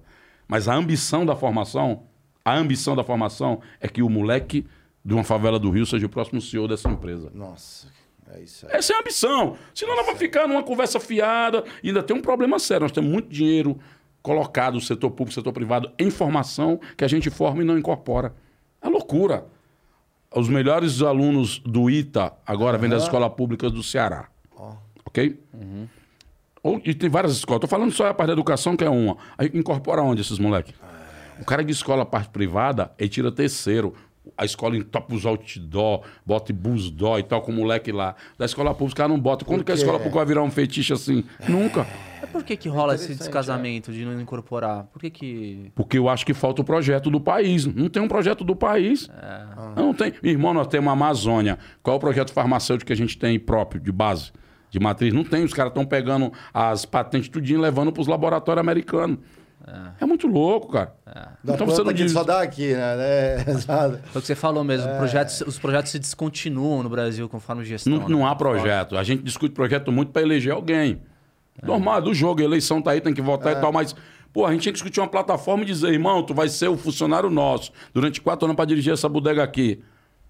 Duvido o cara escolher um CEO na empresa dele. Duvido o cara chamar um cara que vai construir a casa dele que faça de qualquer jeito. Só na política, como é tão descredibilizado, o cara vota de qualquer jeito. Uhum. Duvido o cara ter uma dor de barriga e ir para um açougue, tratar no açougue. Vai não. Ele vai tratar no posto de saúde, com médico e tal, mas na política ele vota de qualquer jeito. Então nós temos que ter uma ambição de que o Brasil tem que ser um país do futuro, mas feito agora. Tá dentro da, muito mais dentro da gente do que. É, Percebe? Tem, é. tem que ter essa parada. Em algum lugar tem que começar. Nem que seja iniciativa e tal. Por isso que aí eu acho que o terceiro setor ele também provoca, ele inspira e ele constrói coisas. Aí sim eu acho que é o papel. Substituir o Estado jamais. E trazer o privado para esse debate, que é outra oh, coisa também que eu acho que na pandemia, eu acho que acredito que muitas empresas mudaram a sua visão em relação ao terceiro setor, achando que era tudo picareta e papá. E, e a gente mudou muito a visão em relação a vários setores da economia, do, do empresariado. Porque a gente conheceu pessoas muito bacanas que, porra, essa visão é aproxima. A gente tem mais coisa que aproxima do que separa. Cara, eu acho que rolou uma mudança de, de perspectiva, de visão oh. da ONG depois da pandemia, cara. É. Porque, se não é, imagina se não é, é. a galera. É, porque todo mundo foi para dentro de casa. Quem foi para linha de frente fazer a, a, comunicação, a interlocução, a transferência de, de recurso foram, a, foram as ONGs, né? Da real pra é. tu. O povo fala, como é. Eu fui pra uma entrevista, como é que você acha da, do princípio do fica em casa? Eu falei, eu não sei, a gente nunca saiu da rua, cara. É. Nunca saímos da rua, parceiro. Estamos na rua desde o ano 1 da pandemia. Antes dela, tá fazendo as coisas, estamos lá no. Agora, o que, que eu penso que é vitorioso para esse momento? É que, por exemplo, cara que nem vocês estão dialogando e estão próximo de outro ambiente, de outro ecossistema de pessoas, de visões, uhum. mas que estão conectando aqui com a CUFA, que já traz outra parada, outro tipo de experiência. Nós temos que fazer essas coisas não serem eventos mas movimentos permanentes. Esse é o desafio nosso. Estamos descobrindo uma porrada de coisa bacana. Mas se elas virarem só evento e um bom encontro, é. não vai adiantar nada. Nós temos que transformar isso em coisas práticas agora. Trazer o bonde de vocês com o nosso quem é, sei lá, ir na Expo, juntar, tem um podcast lá no dia, juntando gente, circulando gente de tudo que é, Já é. jeito, tá ligado? Já é, só. Entendeu? Tamo Pensar essa, essa parada. Se não, também eu vou ficar aqui com um monte de ideia massa É, e ninguém ação, né? bota nada na prática. E aí não dá. É, Pô, ação. sem dúvida. Vamos dar uma olhada no emblema aqui, Otis. Aqui os nossos convidados são emblematizados. Você já tá.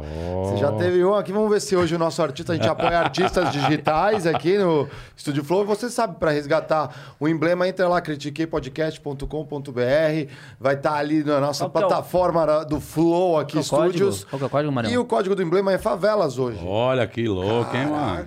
Louco, negócio. brabo, Esse emblema ficou top, velho. Nossa, Aí mano. já era, estilo foto, patrão, hein, mano? Tá bom. Não, pa- parece. Como é que é? Parece foto, né? É, parece mesmo. É, vê as perguntas também. Galera, quer mandar perguntas aqui, por favor, vai lá. Gasta seus Sparks, fortalece aqui o nosso programa e a gente é, aproveita essa batina mais aqui, o Preto Zezé. Vocês estão curtindo, já deixa sua belinha, fala assim, tô, tô amarrado. Recomenda pro seu amigo ali assistir o papo. É, tá curtindo até agora, tá parado fazendo o quê, mano? Já passa para 10 amigos, mil amigos. Se não tem mil amigos, arruma mil amigos. Passa É, esse papo, a galera tem que ouvir, tem que ouvir. Se você tá no Spotify, depois corre pro YouTube, deixa um sinal, ou no Instagram e fala, ouviu o papo, curti pra caramba, segue o Preto Zezé também nas mídias. Daqui a pouco a gente você faz o teu merchan aí, você deixa todos os contatos Bora. possíveis, que é, que é o legal. É, deixa eu perguntar uma coisa que é mais do teu do teu- da tua história é, nos primórdios ali é, em Fortaleza. O que, que você carrega, talvez, de aprendizados, ensinamentos daque- daquela época, Aham. é, que hoje você fala assim, caramba, isso, eu- eu- hoje eu consigo executar dessa forma, organizar isso porque eu aprendi aquilo lá atrás. É, é, tem alguma coisa, ou alguma história que você lembra assim que, você, que te marcou? Tem, eu acho que transitar por todos os lugares, mas nunca perder de visão onde é que você veio. Isso é importante pra caramba. Porque às vezes, quanto mais você sobe nessa coisa de visibilidade, fama, né, você tá em evidência, ela desloca você também do chão. Você tem que estar ligado nisso, tem que saber disso para não se perder, que é o que acontece muitas vezes, é um caminho muito difícil. E outra, estar sempre coletivamente junto, somando inteligência, porque o que acontece também? Se você está sozinho, a possibilidade de você errar é maior, cara. Você tá junto, a gente está pensando junto. E mesmo se a gente errar junto, estamos compartilhando melhor o erro junto, tá ligado? Sim, sim, é sim. melhor errar junto com a coletividade do que errar sozinho.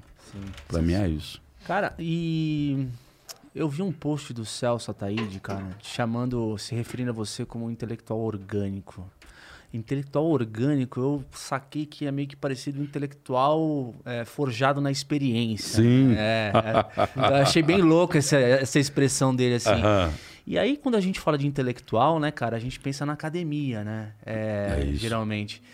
É, o, o qual, e eu, eu lembrei de uma outra frase do Joãozinho 30 que fala assim, ó, é, pobre gosta de dinheiro, quem gosta de pobreza é intelectual, né? Então, o- qual que é a distância que você vê hoje, ou não distância? Você acha que a academia está cumprindo o papel dela no, no Brasil no sentido de é, as pessoas entendem, explique, explica a desigualdade como ninguém, mas talvez falta aproximação com a sociedade. Não sei se você pensa assim. É, eu, eu fui. é, eu lembro de uma época no início do rap que era interessante porque eu venho da geração que não sabia nem que existia uma universidade. Pra você ter ideia. Não estava no meu horizonte de ambição ser um universitário, levantar um canudo, como eu vi os moleques fazer hoje, né? Levar o pai, a mãe, todo mundo, pá. É, eu vi agora é, vários vídeos na internet emocionante. A mina que leva a enxada porque o pai dela era trabalhador rural, trabalhava com enxada. O moleque que leva a colher de pedreiro. A outra que levou a vassoura porque a mãe dela era faxineira. Né? E as pessoas fazendo homenagem para os pais e tal.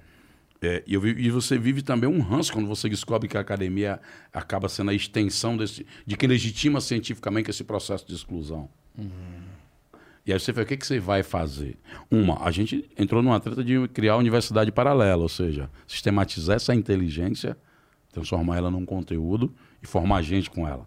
Então já tá rodando. Temos que querer dar um corpo maior agora.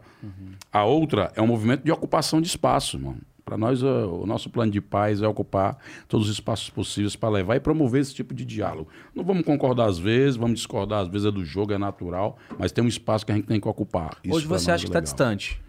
Eu acho que a academia hoje ela poderia estar mais perto. Eu não faço um discurso antiacadêmico porque Senão a gente cai, e hoje tem um termo, né? O negacionismo, né? Hum. Por quê? Eu acho que se a academia tem que entender que se ela vai na fonte da base social. Porque assim, também qual é a lógica da academia? O cara vai na favela, fazer uma pesquisa, pesquisou, tabulou, voltou na universidade, ganhou um título, pegou lá a matéria-prima e o favelado virou tipo rato de laboratório, tá ligado? Tipo assim, o cara vai lá, tipo um safari, Aí olha lá como é que o cara pá, pá, favelado, rato de laboratório, a favela é um grande safari, um laboratóriozão, e nós os camundongos do bagulho. Aí volta para a universidade e produz aquela tese. Irmão, os caras entendessem que produzir conhecimento, incorporando as inteligências que tem nesse lugar, uhum. sem essa hierarquia de que ele sabe mais, a gente sabe menos, mas que a gente tem saberes diferentes. Sim. E criar um ecossistema que esses saberes dialoguem, o bagulho fica muito mais poderoso. Aí eu, na minha ação, na prática, vou ter mais conhecimento ainda e o cara, na elaboração teórica da universidade, que é para estudar e papá, vai produzir um conhecimento de ah. ponta, conectado com a realidade do, da parada. Hoje não. Os melhores da universidade são sequestrados somente para o mercado. Não é para pensar um país. Você vai ver o setor público dos Estados Unidos americanos, porque todo mundo fala da Apple, mas foi os caras que botou dinheiro para forjar dinheiro público. Os caras põem dinheiro na questão de astronauta, a hum. pesquisa toda na NASA. É tudo dinheiro público, filho. É. Maior produção intele... é, científica e tecnológica é os caras. Dinheiro público do grosso. Aqui não. Os que a gente produz, a gente não incorpora, como não incorpora, foge. Ou então fica subutilizado. Então, enquanto um, uma menina massa, que é formada, tem curso, fala idioma, que está caixa de supermercado. Isso é, é triste. Nossa. O cara dirigindo Uber, o cara engenheiro, como eu encontrei. Quanto ah, vários caras. Aí eu ouvi as histórias. Esse é o Brasil. Um país desse não vai para frente nunca, cara. É. é. Não, é... País que sai em garrafa cerveja e vende cigarro, irmão. Caramba. Aí, é, aí dá osso, parceiro. Não tem como Digamos, ter um país. Eu, eu costumo dizer o seguinte, né? O Brasil não é um país de problemas, de soluções adiadas, né? É isso. É. Verdade, tá aí, gostei dessa. ou, ou, ou, soluções sabotadas. Esse é o nosso Diego filósofo. É, tá demais, né? Não, ele tá. O boi, o boi. a gente já pegou aqui do programa aqui. Que é isso, a autoridade dessa aqui na minha Isso que o Geiger tá em missão especial. Já se o Geiger, esse papo aqui você ia fazer daqui, esse cara é louco. Aí vamos. Ó, põe na tela aí as perguntas que a galera tá mandando. Se depois mandar mais, se vocês quiserem, galera, pode metralhar aí de pergunta aqui que a gente. Bom, aqui tá só. Bom, ah, tem um áudio aqui, ó. A gente vai Só um segundo, é uma continuação continuação aqui, aí a plataforma é um pouco confusa, eu vou ter que descobrir qual é o primeiro. Tá bom, né? não tem é, problema, fica tranquilo. Vamos ver se é o primeiro. Então, todo mundo com fone aí? Todo, todo mundo com fone. Oh, parabéns aí, Critique, por chamar essa galera incrível aí do terceiro setor. A semana do terceiro setor foi incrível, esse papo com o Preto Zezé tá sendo incrível aí, muito legal conhecer é, os diversas facetas aí do terceiro setor. Parabéns. E aí ele vai mandar o segundo áudio aqui agora. Eu também queria fazer uma pergunta, levantar um questionamento, assim, olhando a thumbnail do, do próprio Critique, tem poucos negros. Uhum. Na minha empresa tem poucos, na empresa de todo mundo aí deve ter poucos. O que, que a gente pode fazer efetivamente no dia a dia é, para começar a mudar isso? E parabéns aí pelo prêmio aí dos últimos dias presos. Que legal. Eu não sei se bota o nome aí. Salve aí. Não sei se bota pergunta. o nome, é ótimo, né? É, é o, é o, o codinome aqui dele. É, por dá, favor, né? É, é. Você pode dar a tua perspectiva Não, não, a gente dá. Vamos deixar o Preto falar primeiro aqui, pelo amor de Deus. Não tem... Eu acho que a gente já começou só ele ter esse pensamento, é um começo bom. Legal. Agora você tem que começar a ver que já há um acúmulo de muita inteligência, gente formada e qualificada negra no mercado. É. O que, que eu estou alertando agora é essa nova realidade. Eu estou vendo empresas criarem espaço, abrirem espaços, mas quando os negros entram lá, as condições são outras. Uhum. Então nós temos que começar a construir, nós estamos indo para um lugar desconhecido, que é novo para todo mundo. Então a primeira coisa, eu acho que tem que ter uma paciência e todo mundo partir desse lugar. Agora, tem muita coisa acumulada feita pela própria população negra.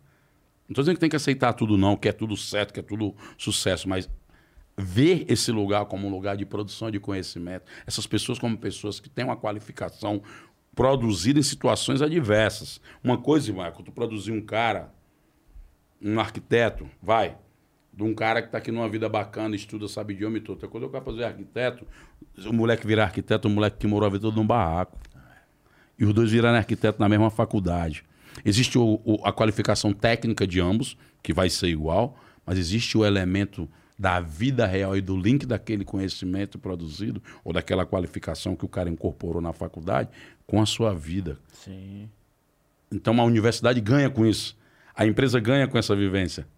Quando traz dentro de uma Maura, que não. Sabe o que é? A palavra logística para ela parecia que é negócio de loja. Com o tempo ela foi entender que a logística é o que ela fazia organizando carretas e carretas e carretas de comida de alimento no estado inteiro de São Paulo e ninguém desvia nada e não apodrece e fica tudo guardado e é tudo limpo e é tudo controlado, a planilha toda correta. Então, isso é uma inteligência do cacete. Se a gente tiver habilidade de perceber, que é o que acontece também nas universidades de outros lugares. O cara precisa do vestibular, mas esse cara quer gênio e tal coisa. Traz esse cara. É igual um moleque que joga bola pra cacete. Só que ele não sabe bater um lateral, ele não tem uma academia boa, uma alimentação legal, um nutricionista, um fisioterapeuta, um cara pá. Mas você vê que o moleque tem futebol. Imagina se botasse ele lá. Ele tá jogando assim, sem nada. Sabe? Essa é a sacação. É a mesma coisa pra empresa. Você vai levar uma pessoa que tem uma vivência lá na frente, Eu parceiro. falo, a analogia é que o melhor trombonista do Brasil nunca teve a chance de botar a boca no trombone. Entendeu? Não- é, só, é só entregar, ele tá ali. hora, né, é só cara? dar a opção ali, o, É a infra. A oportunidade. Chegou, já era. E, e respondendo aqui também, né? Até me sinto né, legal essa observação e eu sempre olho isso com muito, com muita tristeza também, bela observação ali das nossas thumbs e tudo mais. É, e vou dar perspectiva porque eu sou, né? Ali o como que chama o founder, co-founder aqui do Critique. A gente já chamou muita, muita gente negra, mulheres, a gente chama. Olha só que interessante, mulheres às vezes não conseguem por conta do horário, tem filho pequeno, então tem uma função dentro de casa. Elas agradecem, muita executiva que a gente quer trazer. Negros a gente queria botar, in- inclusive, como host. Mas a gente é- somos amigos mesmo. Lógico. A gente se gosta, sabe como que conversa e tudo mais. Mas alguns que eu conversei, quando eu estava elaborando na minha cabeça, e bati um papo, ó, tô querendo fazer um negócio assim, chamar os brother e tal, quer ir, quer ir junto? Olha só a resposta. Eu não sei como a galera vai ver dentro da empresa. Tenho medo. Negros ocupando posições estratégicas nas empresas. Quero trazer muito mais. É, alguns. é, acontece também, convidado desmarca e nunca mais dá satisfação. Então, assim, é, tam- tem um pouco de tudo. Não sei, Diego, você quer colocar mais pontos, mas assim, é bom ponto, eu quero trazer mais. Indiquem. A nossa audiência são vocês, vocês fiquem à vontade. Fala assim, eu quero um papo critiquei com essa pessoa aqui. Cara, a gente monta semanas temáticas para isso. Né? Foi a DSG, e, ó, é, o Preto Zé falou ali, até comentou no início aqui do- dos imprevistos, mas, pô, tem voz aqui, pode vir, pode chamar. Não, e Marião, assim, só para complementar o teu ponto, esse podcast aqui, desde que foi fundado, galera, a gente sempre é, discutiu muito, é, inclusive a nossa pauta, é, para ser o mais diverso possível, né? Eu nunca me esqueço, é, quando a gente fez o nosso episódio com o Ferrez, Ferrez, né? e a gente tava falando sobre racismo na mesa. E eu cheguei e falei, puta, eu não sei se eu, eu falei, ô Ferrez, eu não sei se eu tenho lugar de fala para falar o que para falar sobre racismo aqui. Ele falou, cara, se você se incomoda com a coisa, você, você tem sim, meu. E Isso então, pra mim foi então uma quebra assim, de paradigma, porque eu achava que não tinha aí quando ele. É porque, tipo, a galera tá confundindo lugar de fala com não responsabilização. é, é, tem é, Como você não se sente responsável por uma coisa. Não, o cara tá batendo na mulher, irmão, sou feminista, eu vou meter isso na meteu uma porrada aí na mulher. Pois é. E Então a gente Puta, sempre procura a, a reflexão. Óbvio que é, a gente está inserido num contexto que é um contexto de país, né? A gente tá, a gente tem é, relativo lugar privilegiado aqui, mas essa mesa aqui nunca deixa de refletir problemas, cara, que estão do nosso lado, que fazem parte do nosso país aí, entendeu? Então faz parte do nosso DNA. Inclusive, pode indicar aqui também quem você acha que tem É, a isso é ver com o papo que a gente Chama a leva Nina aqui. Silva aqui Um falar de exemplo- Black Money, já vi aqui, Ou Janina. Não, tô louco pra trazer. Traz Nossa ela. produtora tá atrás dela, mas ela tá em uma agenda. É, frenética. Pô, Tô dizendo, os pretos tá voando. né? Outro exemplo Vocês de- que lutem.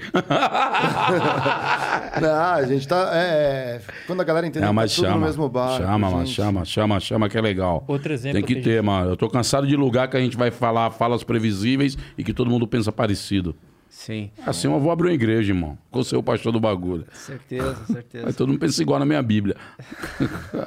É lógico, né, cara? É engraçado, né, que o pessoal costuma, costuma ah, estereotipar como monobloco, né? A periferia como monobloco. né? É Você isso, parece foda. pacote de biscoito. Todo mundo pensa igual. É, o cara já acha que nós tá em tal lugar. Eu fui num evento lá, aí o cara meteu. Não, você vai falar de literatura e vai falar de economia, você vai falar de favela, né? Eu, eu não, vim falar de economia aqui, parceiro. É, como assim, né? Essa não. Economia, é lógico, pô. Meteu essa. Poxa, nós estamos com 119 bilhões no cash. Oxe, é louco. Eu falar de quê aqui? Entendeu? Lugar pré-estabelecido. E outras vezes tem essas mancadinhas também, por causa daquele imaginário da servidão do negro, do racismo, tá ligado? De ver a gente num lugar já estabelecido. Aí nós vemos para quebrar as correntes, não tem jeito, nós estamos transitando. Sim. Somos vários, diversos. E, uma coisa que me pega na curiosidade, cara, é o começo da CUFA. Vocês começaram, vocês começaram lá na Cidade de Deus é, com uma ideia na cabeça, né, cara? E começou mobilizado um grupo de pessoas ali. Como é que foi é, esse início? Eu não sei se você participou é, presencialmente desse início, mas como é que é começar uma ideia num ambiente hostil a, a, por exemplo, não, não ambiente hostil, mas, por exemplo, como, como vocês conseguiram pegar a confiança da população, é, eventualmente uma, uma favela que tem problema é, com, com violência? Com- Como é, que- como é que é essa, essa interação, esse começo?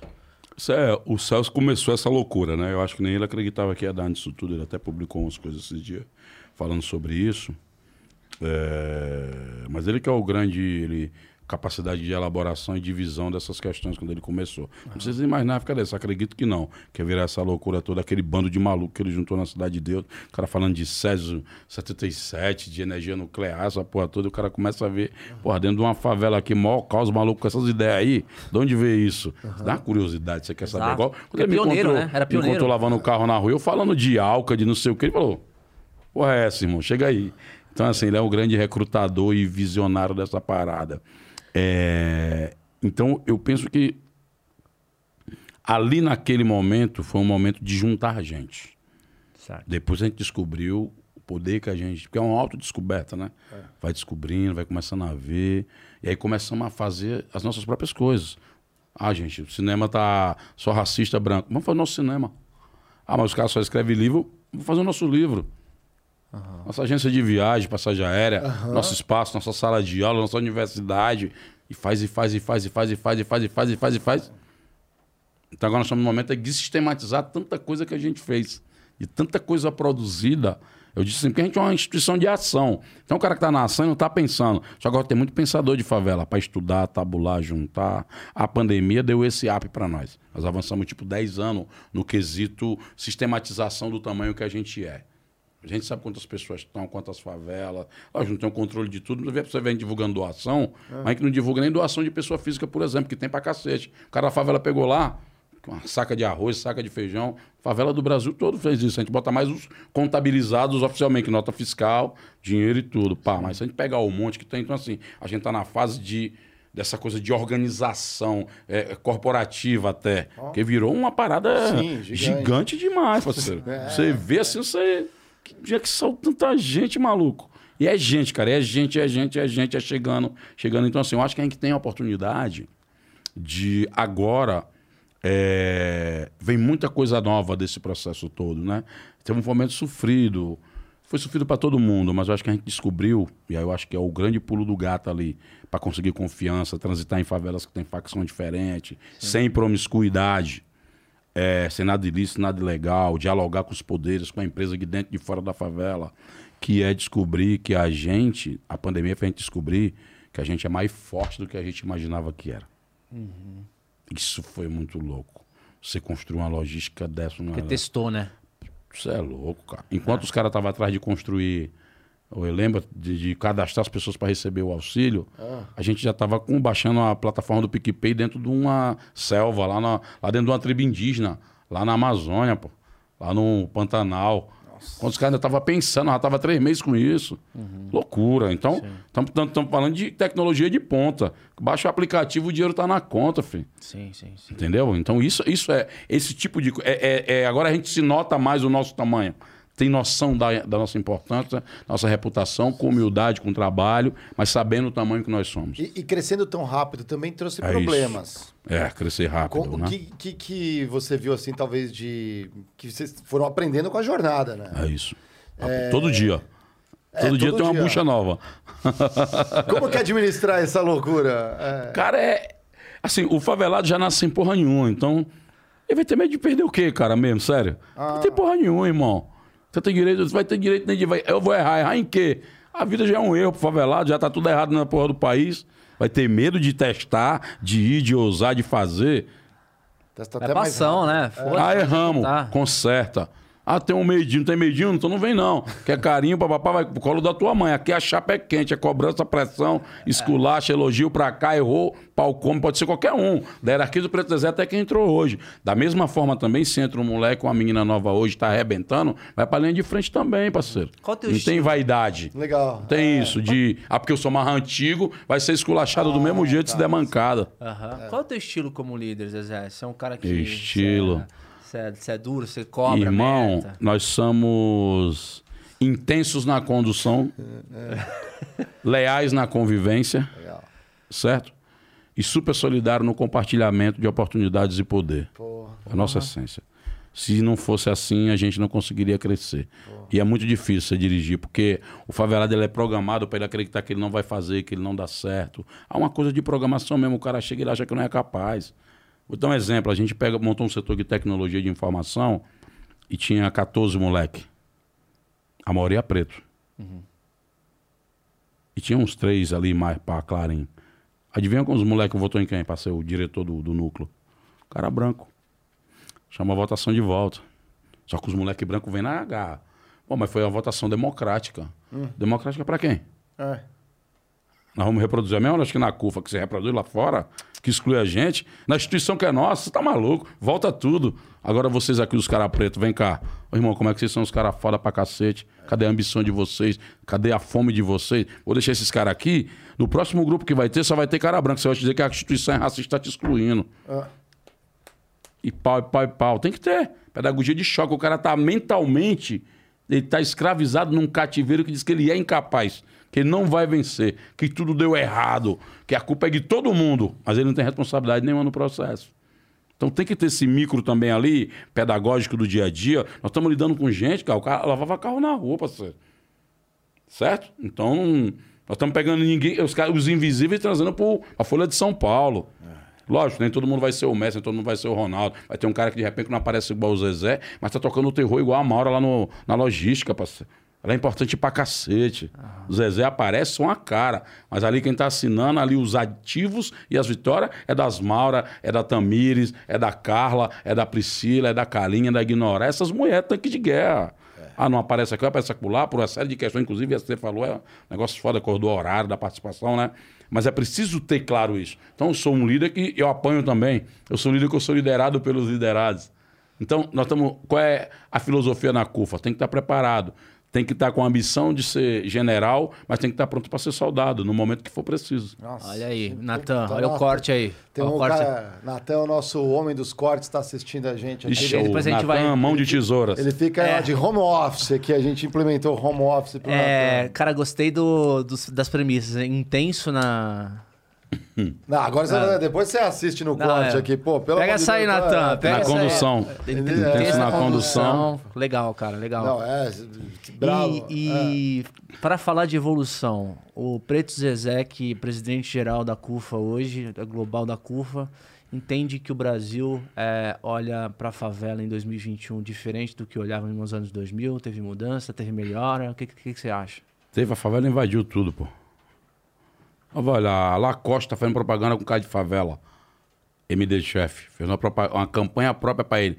Os caras estavam se maldizendo que os favelados estavam queimando o filme da marca. Hoje inverteu a marca, agora tá fazendo um mechan e um chapéu só pro cara da favela. Tá aí a Anitta, Condizila, Celso Ataíde ganhou, ganhou o maior prêmio. É o primeiro negro, desde quando existe o prêmio que ganha, na América Latina que ganha o prêmio. Pô, então não estamos falando de mais só América de... Latina, e não quer né? dizer É. que o problema não exista, tá? Não quer dizer que o racismo, a violência, as questões todas estão aí, que é do Brasil. Mas nós estamos numa situação diferente. O meu filho vai participar de outra geração de pessoa. Meu filho vai falar inglês, vai saber programação. Moleque já toca teclado com 5 anos de idade, toca asa branca, José. Pandinho, um beijão, filhão. É, então ele, ele é outro, ele vai ser uma outra visão de preto. Vai ter outra ambição. Vai ter outra visão de Brasil. Ele vai encarar com outro- outros olhos. Diferente da minha, que não tinha na universidade e que vive o tempo inteiro um processo de aprendizado, que eu acho que isso é que é o pulo do gato também. A gente tem um conhecimento? Tem. Tem uma capacidade individual? Tem. Mas é no processo coletivo da CUFA que a gente se dá, se doa para aprender o tempo todo. Não tem ninguém com uma sabedoria terminada. E tem aproveitamento da inteligência de cada um, mas sabendo que o forte ali é a soma de todas as diferenças e as potências da gente. Deixa eu tocar num ponto que eu tenho, a gente tem observado, a gente comenta muito aqui, é, e eu falo com muita gente de outras capitais, muita gente na rua, morando Muito, na rua. Não é nem, não é assim, é uma explosão, é surreal. É, como, como que isso integra, talvez, nas plataformas de assistência para especificamente essa população? Porque assim, é assustador. Cara, isso aí é, tem que entender um pouco o reflexo assim. Você tinha uma população de rua que já era, né, em situação de existia, rua, é. existia ali na base da linha de pobreza e tal, abaixo da linha de pobreza. Com a quebra da economia, o pai, a mãe que tinha dois filhos, morava de aluguel, ele ficou sem nenhum dinheiro para pagar nada. Aí ele foi pra onde? Pra rua. Então, se você vê as plaquinhas. Primeiro, sintoma disso. Os sinais não estão só lotados em Natal e Dia das Crianças. Nossa, é. Todo, é todo dia. Os cartazes, você vê o jeito que escreve. Olha, tem cara pedindo esmola que tem até Pix, cara. Esse cara não é um cara tradicional de rua. Então você vê que é um outro tipo de perfil. Até as armação na rua, a casinha toda direitinha. E são famílias, né? Não é um- Famílias é. inteiras, cara. Então isso é um negócio. Vai dar um trabalho pra gente erguer isso aqui. Eu acho que a gente tem inteligência, tem condições. Eu não vejo é o debate político dos caras que decidem A o proposta, é né? A foda. proposta. Focado nisso, Cadê entendeu? a proposta? Aí o cara fica pensando, ou então os caras mundial ficam pensando em habitar outro planeta e não resolve o treta aqui. Esses o cara caras acha também que, votam. Os caras acham que o planeta Terra vai encontrar no shopping center intergaláctico, cara, outro planeta igual a Terra. Não, me dá uma Terra aí. Não tem, irmão. Isso que é mais. É, é mais fácil destruir o planeta do que construir outra ordem das coisas. É isso mesmo. Puta, Loucura. Nossa, esse- E é muito difícil de essa voltar, pegou, né? Hein? Caraca, é verdade mesmo, é verdade. Já chegamos nesse nível. Não é assim, não fomos para outra direção, né? Isso, ah, Não, e é muito difícil de voltar, né? A gente recebeu a, a Camila Jorna aqui, que é a, que é a diretora do da Teto, e ela comentou, né, que existe uma pesquisa que fala que eh, o impacto de dois anos de pandemia eh, demora 20 anos para voltar ao- o retrocesso no que diz É respeito à base da pirâmide, né? Porque você vê aqui em São Paulo, cara, situações assim, você vê uma porrada de barraca Muito. barraca, porque a pandemia jogou jogou o povo pra rua mesmo, foi impressionante, cara. E Zezé, deixa eu te perguntar uma coisa, cara, assim, é, um ponto de vista mais conceitual. Você acha que para reduzir é, desigualdade no país tem que reduzir a pobreza? Ou para reduzir é, a pobreza você tem que reduzir a, a a desigualdade? O que eu quero dizer com isso? Você é a favor da, do- da taxação de grandes fortunas? Uhum. Eu sou a favor da taxação de grandes fortunas, sim. É impossível num país desse aqui você não. Você vê dos Estados Unidos, que é a. Todo mundo diz que a economia tal, né? Lá existe, né? Acho que talvez só a Estônia não tem taxação de fortuna. E o Brasil.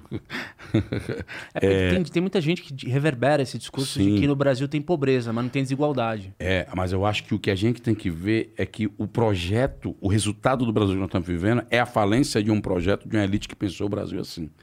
A ideia que eu tenho é que os caras não pensam o Brasil para o Brasil bombar, para existir, tá ligado? Os caras pensam o Brasil como uma vaca, os caras vai tirando leite, a vaca morreu, eles vão para outro lugar. Isso é muito triste. Quanto projeto de nação, de país. Eu acredito que o Brasil nunca vai ser um país assim, quando eu vejo a forma que é tratada, inteligência que a gente tem, criatividade, clima, povo diverso, né? Porque não tem um bagulho de terrorismo, essas paradas, né, cara? Cara, na Europa tá preparado com terrorismo, outro com não sei o quê. No Brasil nós temos outras paradas, outras condições de fazer a agenda virar e a gente não faz. Então, eu penso que tem várias frentes. Primeiro, nós temos que discutir a questão da desigualdade, que é real. A questão da pobreza emergencial, agora nós temos que cuidar. É muita gente, cara largadas, literalmente largadas. Isso é um prejuízo para o país, enquanto nação mesmo, porque são milhares de homens e mulheres descartados de qualquer possibilidade de fazer parte de uma roda de desenvolvimento da nação.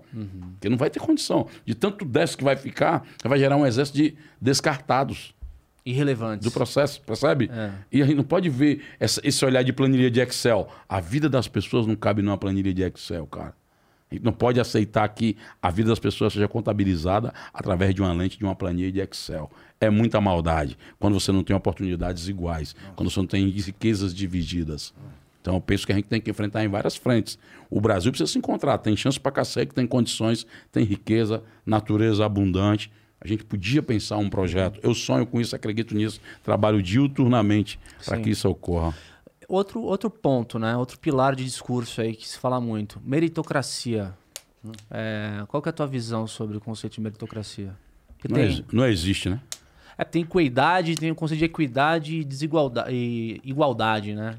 Equidade e igualdade. É, Não existe, a, né, cara? A meritocracia é uma falácia, então? Eu acho. É, é- é- quem defende é quem tem como, né? E muitas vezes o cara é mesmo excluído e incorpora. Não, eu não preciso de uma cota, não preciso de. Porra, tudo certo, não quer. Mas o Estado tem que corrigir. Porque é o seguinte, ó, vou dar um exemplo. O cara fala assim, ah, Zezé, eu sou branco agora, irmão, não sou racista, não posso ser culpado por nada. Aí eu falei, concordo, tudo certo. Mas é o seguinte, se tu tem um precatório para cobrar do Estado, o governador saiu, entrou outro governo, tu vai cobrar ou não vai? Não, vou que o Estado me deve. Pois é, o Estado brasileiro interviu na vida de uma parte da população a partir de leis, a partir de intervenções, a partir de proibições, a partir de privações. foi política de Estado. Escravidão é política de, foi política de Estado no Brasil. Então esse mesmo Estado tem responsabilidade. Do contrário, tu vai dar a chance. Ah, não, tá aqui as chances iguais. Ok, mas o cara tá chegando com um chofé para disputar o Enem e, e- ou, ou uma vaga na universidade, e o outro cara ainda tá lá no terminal do Campo Limpo, parceiro.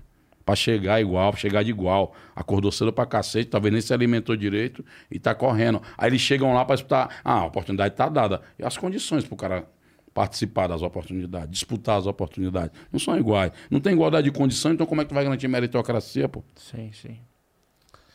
Não tem igualdade de condição, irmão. Cara, privou até cultura, proibiu a capoeira. Entendeu? Assim, é uma coisa. Não, os caras proibiu andar junto. Você sabia que a lei da vadiagem, sabe o que era a lei da vadiagem? É, que é o seguinte, de onde vem? Quando o, o- a população negra foi despejada, que os caras chamou de abolição, é o despejo, na rua, os caras tinham que controlar, porque era muita gente. Então, como que eu controlo? Eu tenho que estabelecer uma lei que evite que as pessoas se juntem. Então, a lei da vadiagem, essa história da polícia pedir, tá com identidade aí? Vem da escravidão ainda. Porque se você não tem a sua plaquinha de escravo liberto, você era recolhido, cara. Caralho.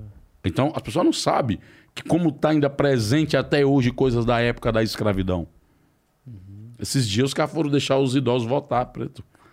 As mulheres votar. É coisa, é sério, o Brasil é um, é um bagulho. Lei da terra, irmão. até Lei da termos, terra definiu de quem era a terra, parceiro. Muito ali antes. quebrou tudo, ali já era. Ah. Enquanto lá o Lincoln, na escravidão, é que eu falo meus amigos americanos, que eles falam que não aceitamos, que só, nós, só eles são negros, pá. Enquanto o Lincoln liberou terra pra geral, e aí com a terra a liberdade, você estabelece tudo ali. Aqui você é a casa, aqui é a escola, aqui papapá, papá. Aqui foi geral despejado.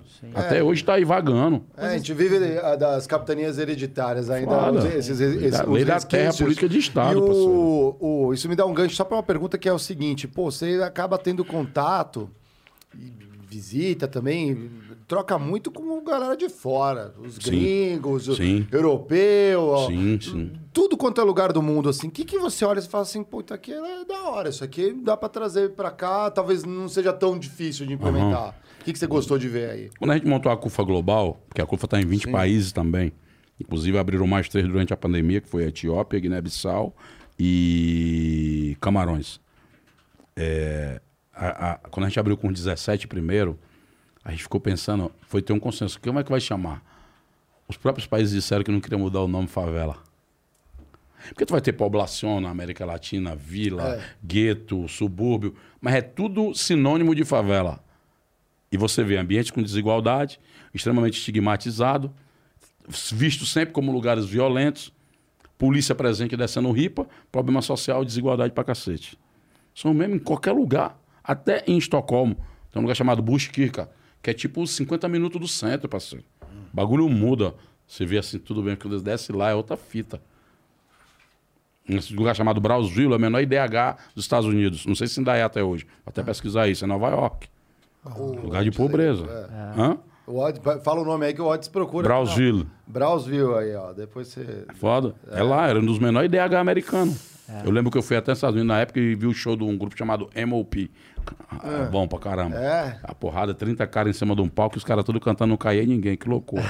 show mais frenético que eu já vi. 30 negros, negro tudo louco. Ô, ô, Da hora. ô, Zezé, qual que é a diferença é, fundamental aí do movimento negro americano pro movimento é, negro brasileiro, assim, na Tem história? várias coisas, né? Primeiro que lá eles são tipo 13%. Aqui nós somos a maioria. Segundo de economia, né? Os caras 24 trilhões, nós somos o quê? 7? Então já muda coisa pra cacete. Os processos históricos, a forma de construir, de luta também, né? Você tem 15, é mais fácil se organizar. Organizar a multidão que é nós aqui. É. Outra, a intervenção do Estado às lutas, a forma que o, os, os caras falam, o, o racismo no Brasil deu certo, cara. Praticado até hoje como política de Estado. É tanto que os caras dizem assim, ó, ah, vamos dar 20% da universidade pra esses pretos aí, mano. Falam até que é velado, né? Velado porra Ué, nenhuma. se é velado, que os caras matando um preto a 23 minutos, o que seria explícito, mano? Esquartejamento em praça pública, linchamento online. Porra, o que seria? Se o bagulho é velado, com esses números. Nossa, e com aquilo que aconteceu. O que, que é né? explícito, cara? Agora, o que os caras não querem dizer, a palavra não seria velado, a palavra seria sofisticado. Porque quando o cara vai em mim e diz assim: pega o meu carro ali. A, estabe- a estrutura de mando, de casta em que ele manda e eu sou e eu sirvo, é aí que é a essência do racismo brasileiro. é uma Quando isso é confrontado, e é foda pro preto diagnosticar isso, porque o cara foi um engano. Pô, não, foi um engano. foi um- O cara vê, não, desculpa, foi um erro, não foi um erro. É racismo mesmo. Nós temos que tratar como tal, pega em flagrante. Ó, irmão, se tu aprender isso aqui, tu vai desaprender. Sabe por quê? Porque só, só você tá quer desculpa, não, desculpa aí, tal, tal. Vem outro preto, vai passar pela mesma coisa. Por isso que eu dou constrangimento pedagógico. O cara nunca mais vai esquecer. É tanto que o dono do hotel, ele falou, pô, devia ter ido no Roda Viva, que sou eu. Falei, não vou dizer não, os caras te perseguir aí. Os negão tão putos com essa porra. O cara invadir tua casa aí, xingar, te pichar todo. Nego ir lá no teu prédio, fazer mó onda. E ele falou, mas devia ter falado. Eu fui o primeiro cara a passar pelo constrangimento pedagógico, funciona. Até hoje eu tenho, mudei minha relação. Chega lá agora, tem gerente negona, funcionário negão, cargo de direção. E melhorou até a receita meu. Ó, e o principal, a receita melhorou. Eu falei, tá vendo? Investir em preto é bom, pô, o negócio. É lógico, estavam é, é, obscuram, não consegue ver o que tem além. É difícil ver, porque o Brasil sabe, naturalizou essa situação. Isso é mais grave. A gente não pode estar, tem que desnaturalizar. Quando você traz um debate desse e provoca para o seu público, você está desnaturalizando o lugar e levando o lugar, vai ser doloroso, vai ser tumultuado, vai mesmo, parceiro. Estamos mexendo em coisa que você tinha como natural. Ou tu acha que na minha cabeça, com 15 anos de idade, que eu achava que era marrom bombom, ouço um rap, o cara descendo hip em polícia. Tumultuou minha cabeça, parceiro. Taíde. Fez uma música descendo ripa na violência da polícia, que na minha cabeça era natural. De moleque de favela. A polícia chegar aqui tem que bater mesmo, é todo mundo favela que vai reclamar mesmo, papapá. Quando o cara canta uma música, um cara igual eu, canta uma música, rap, ripando a polícia, eu falei, negativo. Não existe não, toca de novo. Eu ouvi uma música umas 30 vezes, cara. Caralho, que porra é? Quem é esse cara? Tá, onde é que tem isso aqui? Tal lugar, vamos lá. Até nunca mais saiu da minha vida. Ele que me trouxe pra dentro da cultura do hip hop. Depois você ouve Nego Limitado do Racionais. Uma chacoalhada na cabeça que fica, meu Deus do céu. Abre assim um olho, ó. Aí você vê tudo, mano. Outra dimensão. Os caras cantam a tudo, realidade. mano. Eu curto né? GOG. Não, não é só a realidade. É que você, quanto pessoa preta, você tinha uma angústia na sua cabeça, você tinha ódio das coisas, revoltado com as coisas, mas você não sabia o que era. E quando você ouve, aquilo organiza o ódio na sua cabeça, politiza a sua revolta e lhe dá uma visão para você ver 360 graus. E aí volta uma fita, aí é, aí é doloroso. Algumas pessoas não se dão bem com isso. Que vai voltar uma fita de vivências que você teve. Você vai entender que os moleques chamavam você de cabelo dias, chamavam você de macaco. Moleque da favela branco, ele tá ligado quando ele me xinga de macaco, a quanto de dor que causa. É, Isso é foda. Mesmo morando na mesma rua, com esgoto, mesmo fudido, mesmo barraco, o moleque mete um macaco em mim. Sabe o quanto dói isso? Sabe que é pior que uma pedrada. E eu vou pra casa com aquela dor, irmão. De crianças que tomaram banho de que boa porque queriam ficar clarinhas. Que Caralho. De cara que passaram coisa no cabelo. Nossa, é vários bagulho. Que aí entra uma coisa específica. Que é, aí serve para as empresas também. Não adianta os, caras brancos querer fazer uma agenda para nós, porque não vão sentir. Não é- às vezes não é nem má vontade, é- não tem como. Assumir que não sabe não é problema, não, irmão. Pelo contrário, é um o aprendizado, o erro, faz, é, faz parte, é, é parte central do processo de aprendizado. Então nós temos que estar abertos para essa porra. Nós estamos forjando coisas juntos. Eu acredito que meu problema é não comprometer o protagonismo de cada parte. Cada um tem o seu papel para fazer. Mas a gente tem que construir um processo em que negros e brancos e todas as pessoas tenham racismo na sua agenda como uma coisa ruim. Não pode ser uma agenda só de preto. Não é um problema meu. É um problema nosso, cara. Você não vai viver bem na sociedade. Seu filho vai crescer achando que ele é legal, o outro é inferior. Não existe isso, cara. Olha o depoimento do, do Thiago aqui. Valeu, Thiago. Aí tá mandando. Ele falou assim: ó, comprei um carro. A nota fiscal, a nota fiscal já estava no meu nome. O vendedor disse: precisamos ver se sua renda dá. Não sabemos se o banco pode aprovar. Ele falou: eu tava lá só para retirar. Foda. Desse jeito. Caralho, valeu aí, Thiago. desse Porra, jeito, obrigado mano. aí, mano. Que loucura. É desse jeito, mano. Eu tinha metido um constrangimento pedagógico. Ela vai mesmo, parceiro? É, pô, então não quero mais não, me dá meu dinheiro. É, é. Certeza. Ô, Otis, vamos colocar o site da CUFA aí pra, pra galera ver. É, como- www.cufa.org.br E como é que estamos de projeto pro futuro, Zezé? Taça das Favelas vem aí. Pô, isso é Expo muito Favela legal. vem também. Show de bola, hein, mano? É, já tem uma parte das empresas com a Favela Road capitaneada pelo Celso, interface com a CUF, então tem empresa de telefonia. Vamos atuar muito na democratização de internet, já estamos com internet livre em várias favelas do Brasil, aqui é Heliópolis, Rocinha, Barroso lá em Fortaleza. A Rocinha está dando 30 mil acessos mês. E aí o cara abre a- o negócio, o anunciante paga ali, a internet boa, a fibra ótica, pá, vai na mão da favela. Agora a, a internet sem fio, não precisa aquele trambolhão, é uma anteninha desse tamanho que tu leva o cabo, põe lá e internet boa. Olha, e aí, o que, que a gente notou? A nossa empresa de telefonia, Alô Social, a gente, a gente repassou para as mães da favela 4 milhões e meio de chips. Com o tempo passado que a gente fez a pesquisa, começou a notar que 36% fizeram negócio através da internet. Sensacional. A mulher que vendia o bolo, vendia a roupa. Então a internet deu um fluxo para nós. Tanto democratizar, porque o dinheiro a gente não tem girar, como né? viver como sem internet mais. A pandemia levou nós para um patamar de uso da internet. Não tem como dar ré mais. O que aconteceu, telemedicina, contato, comunicação, conferência, Zoom. Não, aqui mudou, nós, podcast pra jogo, não cacete. tem Não tem jeito. É. Mas como é que eu democratizo para a população? E como é que eu não só democratizo o acesso às coisas, mas como é que eu crio conhecimento para você se apropriar disso e gerar, e gerar, e gerar, A gente e gerar, e trouxe gerar. aqui o, lá, o Will Bank, que ele agora é banco para desbancarizado. Aí ele contou, o presidente, a gente trouxe aqui, ele contou, né, no, no- atendendo uma região do Nordeste, que eles monitoraram, né, um Aham. dos, ah, dos aportes que eles fizeram ali, era uma menina comprava, acho que o motor para poder fazer manutenção. Ela só É tinha caixa para um, mas ela era aquele banco que apostava ali, toma aqui para poder fazer o que você quer e girar. lá, lá embaixo, é inadimplência. isso, a galera Aval tá- solidário. Num tempo sofrido. É. porque o cara bota o nome, entendeu? O cara bota o- a palavra, o nome. É. É, a relação É é, diferente, é diferente. Então, assim, é isso. Tem outras coisas que eu não posso falar porque a gente está montando ainda. A gente gosta muito de chegar com uma coisa concreta, para não ficar só no marketing. Né? A gente odeia essa porra de. A gente bem que faz um marketing, mas um marketing real, né? Das coisas reais. É, Mas a gente está pensando como é que organiza centros de inteligência na favela. É preciso pegar tudo isso botar num lugar para a gente começar. Porra, como isso aconteceu? Quais foram as premissas? Né? Quais os princípios? Né? O que que norteou? Como é que foi feito? Realidade tal deu isso, reagimos assim. Realidade tal fez isso, reagimos assim. Qual o impacto disso? Medir. Tantos mil. Precisa fazer isso. A gente também faz muita ação, a gente conhece muito de ação, a gente não mediu o impacto das coisas, o tamanho das coisas, quantificar isso.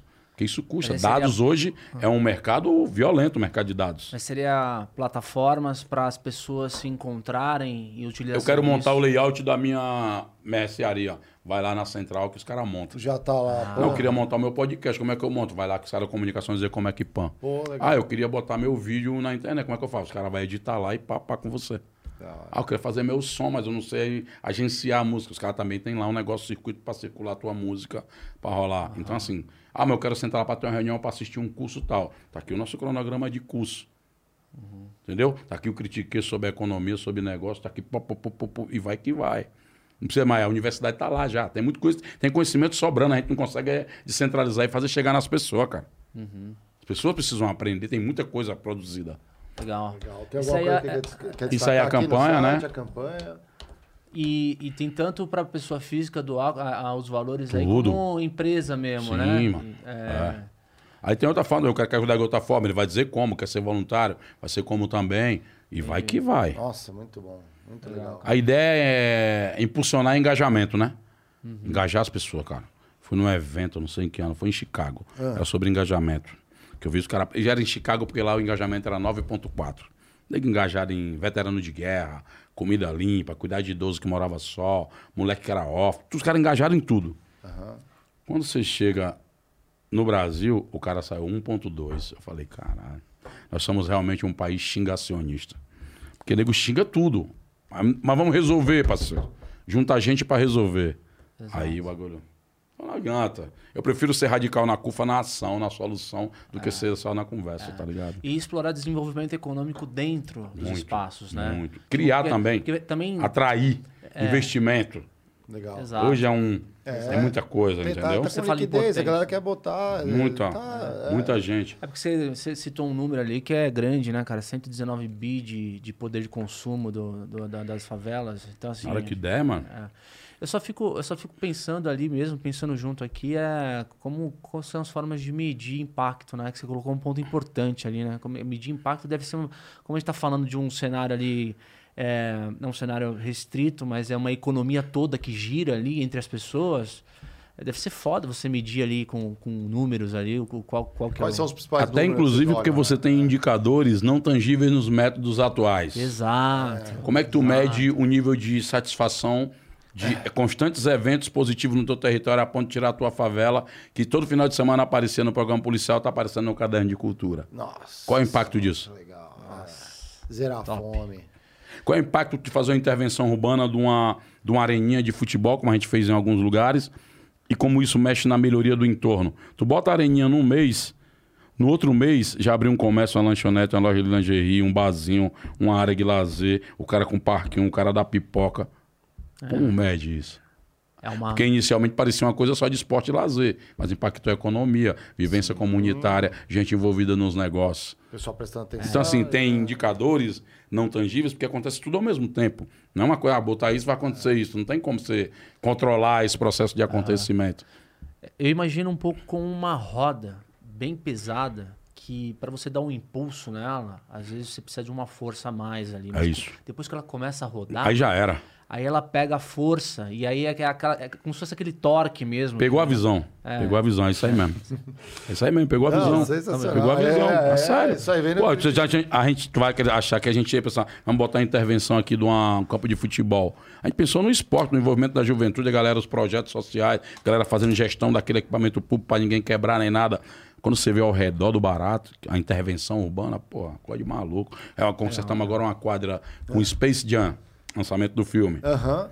Lá no Heliópolis lá. Porra, é 24 horas, chega lá, tem criança, pai de família, todo mundo. Tava lá, a porra abandonada, reformamos tudo. Lançamos. A Hortência foi lá também. No meio da pandemia, a bala comendo e nós pá, pá, pá. O bagulho foi louco, cara. Levamos a Neca Setúbal na favela, levamos a Bílio Diniz. Eles vêm de perto, por exemplo, eles estão doando. Então, mas vê onde é que tá chegando a doação, vê o impacto que tá vendo, vê, vê o que tem por trás de uma cesta básica. Porque muita gente gente com as cestas. Ele não sabe o trabalho que dá para limpar, para controlar, para guardar, para transportar. Para fazer um controle de território, para onde vai esse mês, esse mês, esse mês, quem é que está entregando, qual é a integridade da entrega, o meu controle de protocolo, na fila ninguém sem máscara, distanciamento, pá, pá, pá. Porra, a engenharia de guerra, literalmente. Legal, cara. Não, sensacional. E as. é, é, você quer deixar mídias, cara, sociais? Não, acho que aí o, o site tá aí, as redes sociais, Scufa, todo mundo encontra, Preto Zezé também. Hoje é o dia que eu completei 100 mil seguidores no Instagram. Eu Parabéns, Descobri de manhã que o nego todo mundo pá, então... Que legal. Daqui a pouco tá fazendo dancinha no TikTok. Não, já. quando eu voltar aqui, eu quero estar com um milhão, então eu já sou um milionário. Então eu já tô um milhão Com de seguidores. certeza, Com certeza. Legal, cara. Esse sinal da relevância aí da, da tua agenda aí na sociedade. Quero que cresça mais e mais aí, meu. E vocês contam com a gente, mano. Pô, Precisou vai, ao contrário, trocar ideia. Ah, Pode sim. ir junto. Qualquer gente você já achar que tem alguma sinergia entre nós, ou mesmo que não tiver. Cara, isso aqui é uma loucura. Às vezes a loucura dá. Dá resultado, dá um negócio Porra, é novo, aí, doido. com certeza. E quiser indicar também, você fala assim, ó, tô precisando de um espaço, aqui é espaço. Já era. Indica a gente pra É vir aqui. lógico, precisa- Moleque empreendedor de favela, entendeu? Você acha que tem Conectar. caso. Pô, vamos, vamos fazer um. Podemos Sim, fazer um. podia, é, podia. Vocês A gente indicam aí, a gente é, traz uma- traz aí. um- Aqui, exemplos. A gente tem um ritual aqui no Critique que é o seguinte: essa bola aqui, cada convidado vem e adiciona uma liga aqui no nosso escritorinho. Porra. Você vai abrilhantar. E essa bola aqui é só de liga? É só de liga, ó. Tem, no dedo tem um miolinho ali com nossas visões. Já tem uma Tá, base. tá, tá. valores. Entendi. entendi. Se ligou? Que é a Tá roda vendo que deu da- empurrãozinho. Isso, Aí vagabundo senão- foi e meteu senão a- não dá pra fechar os primeiros elásticos, mas era, era um negocinho cara- pequenininho. Era cheio de mano. bruxaria, mano. Ah, não, bruxaria não. Isso é um ritual Ó, aqui do. Já teve até. a já a vida teve- precisa de ritual, só não tô conseguindo prender a liga de um jeito só. Mas é porque ela dá só uma volta, ah, né? Tranquilo, mas. É, dá pra dar uma voltinha, mas não É só uma voltinha só. É, aí, ó. É, tá ainda nesse nível. Daqui a pouco ela tá grande aqui. a gente quer é deixar ela bem grande. É isso. Boa. Era aí. Ó, Zezé. Ritual aí. Liga. Deu liga. E o ponto de saída, senão o RH não deixa a gente sair daqui hoje, cara. é, Bora bater o ponto de saída. acredite se quiser, tá velho. completo. O... Entendeu? Tarefa trabalhista prazerosa. Ah, tá. Vamos nós. RH liberou, já era. Galera, estamos terminando a nossa semana com chave de ouro. Vocês viram que o papo foi de alto nível aqui. Sangue bom pra caralho, Zezé aqui. Obrigado aí pela tua presença, que aula, cara. Hein? Tamo- Que aula. Aprendi muito, cara. Saí daqui melhor do que entrei. Oh, que bom. Também. E a nossa, a nossa, a nossa semana que vem, Marião, qual que é a agenda aí, bicho? O Eu sem a Bia aqui, estou perdidaço aqui, galera. Segunda-feira. Uhum. Cadê Bia? Solta aqui no chat. Segunda-feira, segunda-feira. Ah, começa a semana do mercado financeiro, né, meu? Então a gente vai ter o. Vamos trazer a galera que vai É, ensinar. aqui. tem- temos segunda-feira temos o Pablo Spire aqui, o Tourinho, né? Então depois temos ah, o Juliano Custódio, que é da EQI Investimentos, e na sexta-feira teremos a Betina Roxo, que é economista-chefe da Rico, que é a corretora da XP lá, é, que também focada em educação financeira. Então Vou ter que me preparar aí, hein, ó. é, é uma semana em tanto com. A gente faz aqui semana temática, sabe, Zezé? Então a gente fez o terceiro setor, fizemos uma de variados, aí aí vai começar mercado financeiro e conto com a presença de todo mundo. Pô, aí. manda os links aí também pra gente distribuir pros moleques lá que estão na rede de Liga com de Empreendedores. pô. certeza, cara. Pô, com legal. certeza, com Vamos fazer um certeza. merchan lá com a galera, Sim, cara. Pode Pô, mandar, a gente chama lá todo mundo. Beleza? Pô, valeu. Vocês gostaram aí, já sabem, deixa a belinha, curte a gente, estamos em todas as mídias. E até semana que vem. Obrigado por abrilhantar nossas noites Eu aqui. que agradeço aí. Obrigado. Valeu. Valeu, Zezé. Control Valeu. 8, meu amigo Otes.